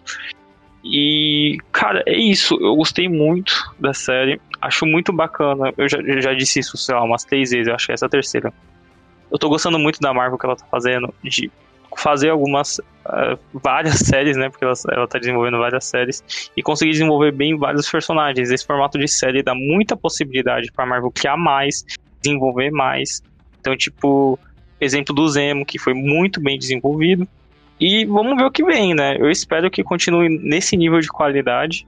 E se continuar nesse nível de qualidade, é show. Eu não vou dar uma nota, mas eu posso falar que a série é excelente para quem gosta consome muito a Marvel. Cara, vamos lá. Falar dessa série é bem, é bem interessante, porque ela não é uma série que eu diria assim, que ela é perfeita. Óbvio que ela tem lá seus defeitos, tem suas barriguinhas, mas é uma série que, no geral, ela consegue ser realmente excelente. Ela tem bom desenvolvimento de personagens que precisam serem desenvolvidos. Ela faz uma coisa que eu, particularmente falando, quando eu comparo com WandaVision, eu imaginava que teria que ser feito que é o que? Ela fecha bem a série. Se não existisse, se porventura a Marvel falasse, ah, a gente só vai fazer essa temporada e acabou, a série fecha. Você não precisa ficar preso a mais nada. A série fecha ali fica, só deixa alguma ou duas pontas realmente abertas para ah, se a gente for continuar, quem vai continuar. Mas se não tivesse continuação, ela fechou muito bem, ela deixa tudo muito acertado e status quo muito corretos. Então isso é bem legal, ao contrário de WandaVision, que termina e deixa várias coisas abertas porque tem um filme que já continua a história de qualquer jeito. Então a forma como ambas séries são trabalhadas é bem como é, bem como o Gui acabou de falar, é muito lado a lado, então não tem nem como falar uma favorita também, porque chega a ser injusto, até pela forma do que cada uma trabalha. É que ela trabalha desenvolvimento de um personagem, uma aceitação, uma visão de mundo. WandaVision trabalha muito a questão do luto, né? Você ter que superar uma perda, então são coisas muito distintas também. Mas são séries muito boas dentro do que se propõe, isso com toda certeza, mas aqui pega um cerne muito melhor, que é um cerne mais real do que a gente já vive no dia a dia, né? Nada do que a série aborda é um negócio que a gente olha e fala assim, putz, nunca vi. Não é tipo no WandaVision que cada episódio é uma, uma série de TV. Se você não conhece, você fica meio perdido. Aqui não, aqui a gente provavelmente já é, presenciou alguma cena que a gente olhou e falou: Isso aqui tá meio estranho. Ou até as cenas, né, mais abrangentes, assim, alguma simbologia ali a gente pega. Então é uma série que ela é muito boa, realmente, e eu estou repetindo bastante isso. e é uma série que para mim, ela só gera uma expectativa muito maior para uma possível segunda temporada, porque a gente sabe que vai ter o Capitão América 4, mas ninguém falou de segunda temporada. Então, se houver uma segunda temporada, a gente sabe que vai vir dentro do crescimento que tiver no Capitão América 4. Então, muito provavelmente vai ser uma coisa muito maior. Né? E eu tô triste porque a gente só teve um possível novo Falcão apresentado, a gente não teve nenhum Jovem Vingador que a gente acreditava que esse jovem Vingador morreu. Então isso é meio triste, mas de resto é uma série muito boa. Para dar nota, vamos, vou de 0 a 5, vou de 0 a 10, 9,5, porque eu tiro meio ponto das barriguinhas. Mas é uma série que eu realmente, tipo, se você começou de certa forma a ver Marvel há algum tempo, já viu os filmes, vai pra série tranquilo que você vai curtir. Se você não viu nada e quer começar por aqui, não é 100% ruim, mas vai ter coisa, referência que você vai ficar um pouco perdido. E a única tristeza é que agora é só em junho, né? Só em junho que tem Loki, ainda vou ter que esperar um mês. Um Disney acabou com a minha vida. Aí, mano, tipo, corte rápido. É, nesse um mês até Loki, dia 7, tem Bad Batch de Star Wars. Muito foda do tema, mas eu tô muito empolgado. E eu vou participar desse podcast quando tiver do Bad. Eu também vou assistir essa série, cara, porque é o que tem pra sexta-feiras, né? A partir de sexta que vem é o que vai ter pra sexta-feiras aí, muito provavelmente. Cara, eu vou assistir porque eu, eu tô fascinado no universo Star Wars, cara. Então, pra mim vai ser ótimo, vai ser fantástico eu vou assistir para ser a única série de Star Wars que eu realmente vou acompanhar por semana, porque Rebels eu não consegui, o Clone Wars eu não consegui, então essa pelo menos vai ter que ir bonitinho, enquanto eu vejo as outras. Então, na série vai ser a mesma regra que nem tem em anime. Se tem porradaria, tá valendo. Mas, tirando isso, a porradaria foi muito legal, mas a história foi bem foda. Gostei bastante do desenvolvimento dos personagens. Gostei bastante, que nem eu mencionei, desse clima de respeito um por outro, tanto pro lado do, é, do herói pro vilão. É, eu admiro muito isso, tipo, essa questão de respeito, mostrando que não, não tem os mesmos ideais, mas um acha um cara foda pelo, é, pela pessoa que é. E também esperando, depois do Capitão América 4 aí, só daqui, sei lá, dois anos, um novo filme, do, ou uma nova temporada do é, Capitão América e o Soldado Invernal agora, que nem o João falou. E é só esperar aí, vamos ver se o filme vai ser, vai ser muito bom, só que espero que a gente vê no cinema quando esse vírus idiota passar, porque eu acho que vai ser muito bom. E é isso. Anota. Puta merda, mano. Ah, nota nota aí, 10. Nota 10. Eu sei que tem as barriguinhas, mas não deu. É, Foi. Eu achei um, é, um pouco melhor que o WandaVision, porque. Sei lá, tinha mais ação eu gosto de ação. Você é meio do time porradaria. Ô, você, mano, é um cara, susto. você é um cara simples, tá ligado? Você tem porrada, você se assiste. É claro. Não, a série, em termos de porradaria, meu, me surpreendeu bastante. E Praticamente todo episódio tinha alguém tentando porrada no outro, né? É, isso na sim. batalha final. Sim, Não, no Capitão a gente- o América. e-. A gente até deixou de mencionar, mas. Cara, é aquela cena do Buck segurando o carro forte, mano. O maluco, ele não é um super soldado. E ele levantou um carro forte com. Tipo, lógico que tinha o impulso da mochila, mas você tá ligado que tinha o impulso da mochila e ele tinha que empurrar com o corpo dele um carro de, sei lá, um- umas 3 toneladas, sei lá, chutando assim. Mano, Eu acho que absurdo aquela cena, velho. é o Você Walker. Buck. É É o Buck, é, eu confundi. Não, eu confundi. O, Não, não, o Walker o segurou, Falcão. mas largou. Aí o Falcão É. foi lá e. Sim. Deixa com o Mano. pai aí, ó. Aí ele levantou. Cara, ele sem o soro, ele Soro. levanta. Lógico que tem a mochila, mas, cara, o que distribui de peso pro corpo dele. Nossa, é insano aquela cena de bom, velho. Quem usa soro é que não se garante na porrada, é isso. Exatamente.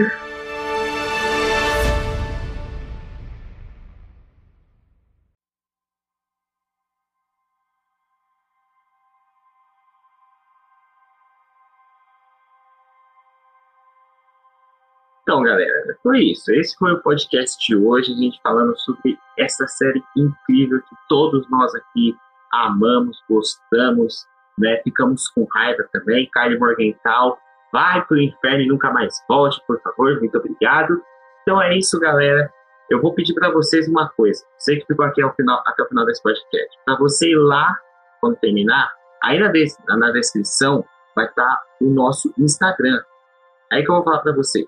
Você vai apertar aí, né, na descrição e vai seguir a gente lá no Instagram para você acompanhar as notícias nerds, né, as principais notícias e qualquer novidade do canal. Também temos o nosso Twitter, aí lá é Network2, lá o nosso Twitter, você seguir, porque lá a gente avisa quando vai ter live, avisa quando tem alguma novidade, quando tem vídeo novo, alguma coisa, e também nossa página no Facebook, para você seguir também nossa página no Facebook, para você que não tem Instagram nem Twitter, seguir lá nossa página no Facebook, só colocar lá Network vai aparecer o símbolo do nosso canal. Também tem o nosso YouTube, também que lá temos vídeos de quinta, de quarta e quinta-feira. Então, para você acompanhar os vídeos de quarta e quinta-feira lá, nossos vídeos, se inscrever e também apresentar para os seus amigos para a gente estar crescendo a família Network no YouTube.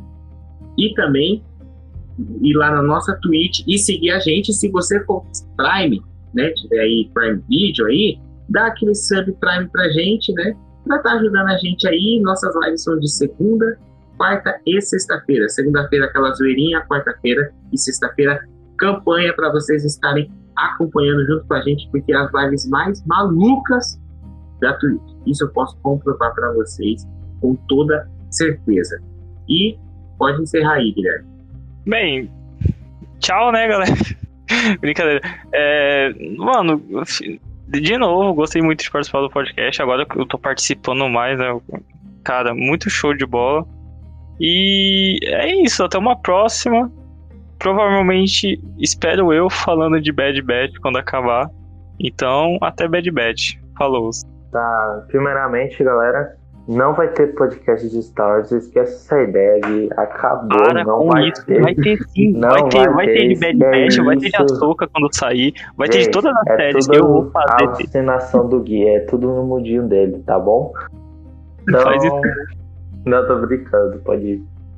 Mas, tipo, muito obrigado por você ter escutado até aqui. Mais um podcast. E você já sabe como o nosso podcast é, funciona. É informação, é engraçado, é cultura e é vida.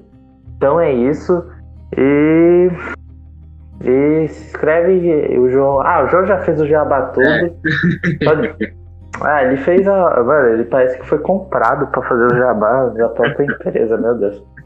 Mas é isso. Lembrando que o nosso participante, senhor Raposo, vai encerrar agora e ele é um dos nossos parceiros. Então, qualquer notícia que a gente possa, ele tá lá nas abas parceiros e segue ele lá também.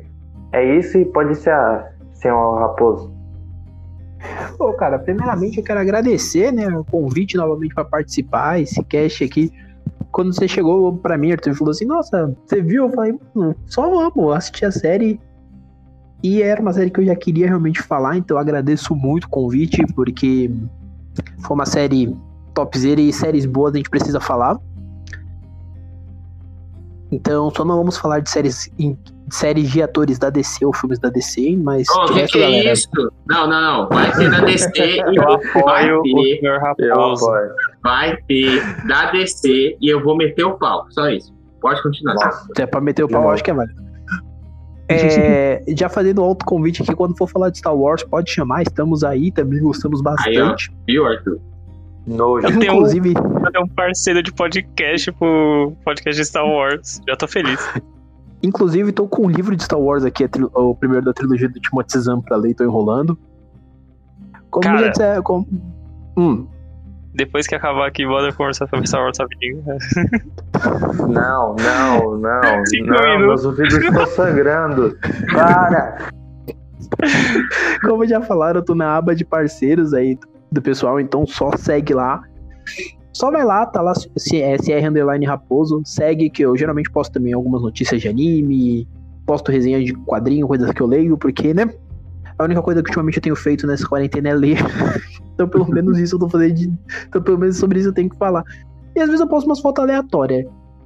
Então, segue lá que tem geralmente coisas legais. E quando esse podcast sair, obviamente estará sendo divulgado logo no Instagram também, porque eu acho que o pessoal tem que ouvir sobre essa série maravilhosa. A palavra tem que ser passada adiante palavra tem que ser passada é. adiante. E uma coisa também, se vocês descerem aí mais um pouquinho, só mais um pouquinho, debaixo do nosso link vai estar o link direto do senhor Raposo.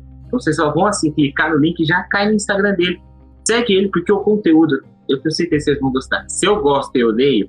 E aí, você só gosta, ele né? gosta e ele lê, é, é, já era, tá ligado? Ele fica mudo. Ele fica sem palavras. É, eu tô sem palavras, eu tô sem palavras. Eu tô sem palavras. Tá, lembrando que o, o seu Raposo tem um podcast que é o que, é, comentando no QG. Então, uhum. vai estar tá aí no Spotify. Eu acho que dá pra pôr link, dá? Pôr no Spotify? Ah, também vai ter link também, vai ter link. É, que, que vai não vai ter, ter link? link? Vai, ter link, vai ter Zelda, vai ter Sonic, vai ter Mario, vai ter tudo. Meu Deus, mano.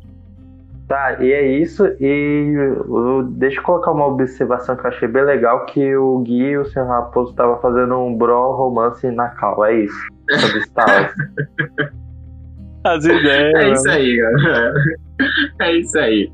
Terminamos aqui. Esperamos vocês até daqui duas semanas. Para mais. Não, daqui duas semanas não, já no próximo, né? Já vai sair. Né? Vai sair no intervalo dessas duas semanas, então já esperamos vocês aí para o próximo. Muito obrigado para você que ficou até o final. Acompanha aí, como eu já disse, tudo. É isso aí. Obrigado. Até a próxima. E. Calma, calma, calma. Calma, Opa. não acabou, Gui. Vamos fazer a música encerramento da Marvel juntos. Meu Deus, ai. Como vai. que é a música encerramento da Marvel? Essa, meu. Vai, sincronia. Eu não, eu não lembro. Porra, Vingadores. Não.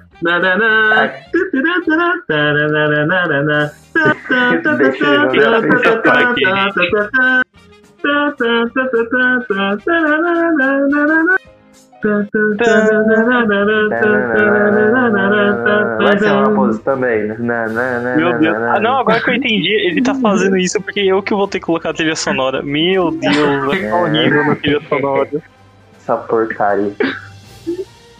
Oh, adeus. Acabou agora pra valer, vai, fecha o crédito. Acabou. Tchau. Meu Deus. Tchau, gente. Tchau. Tchau. Tchau. Tchau. Tchau.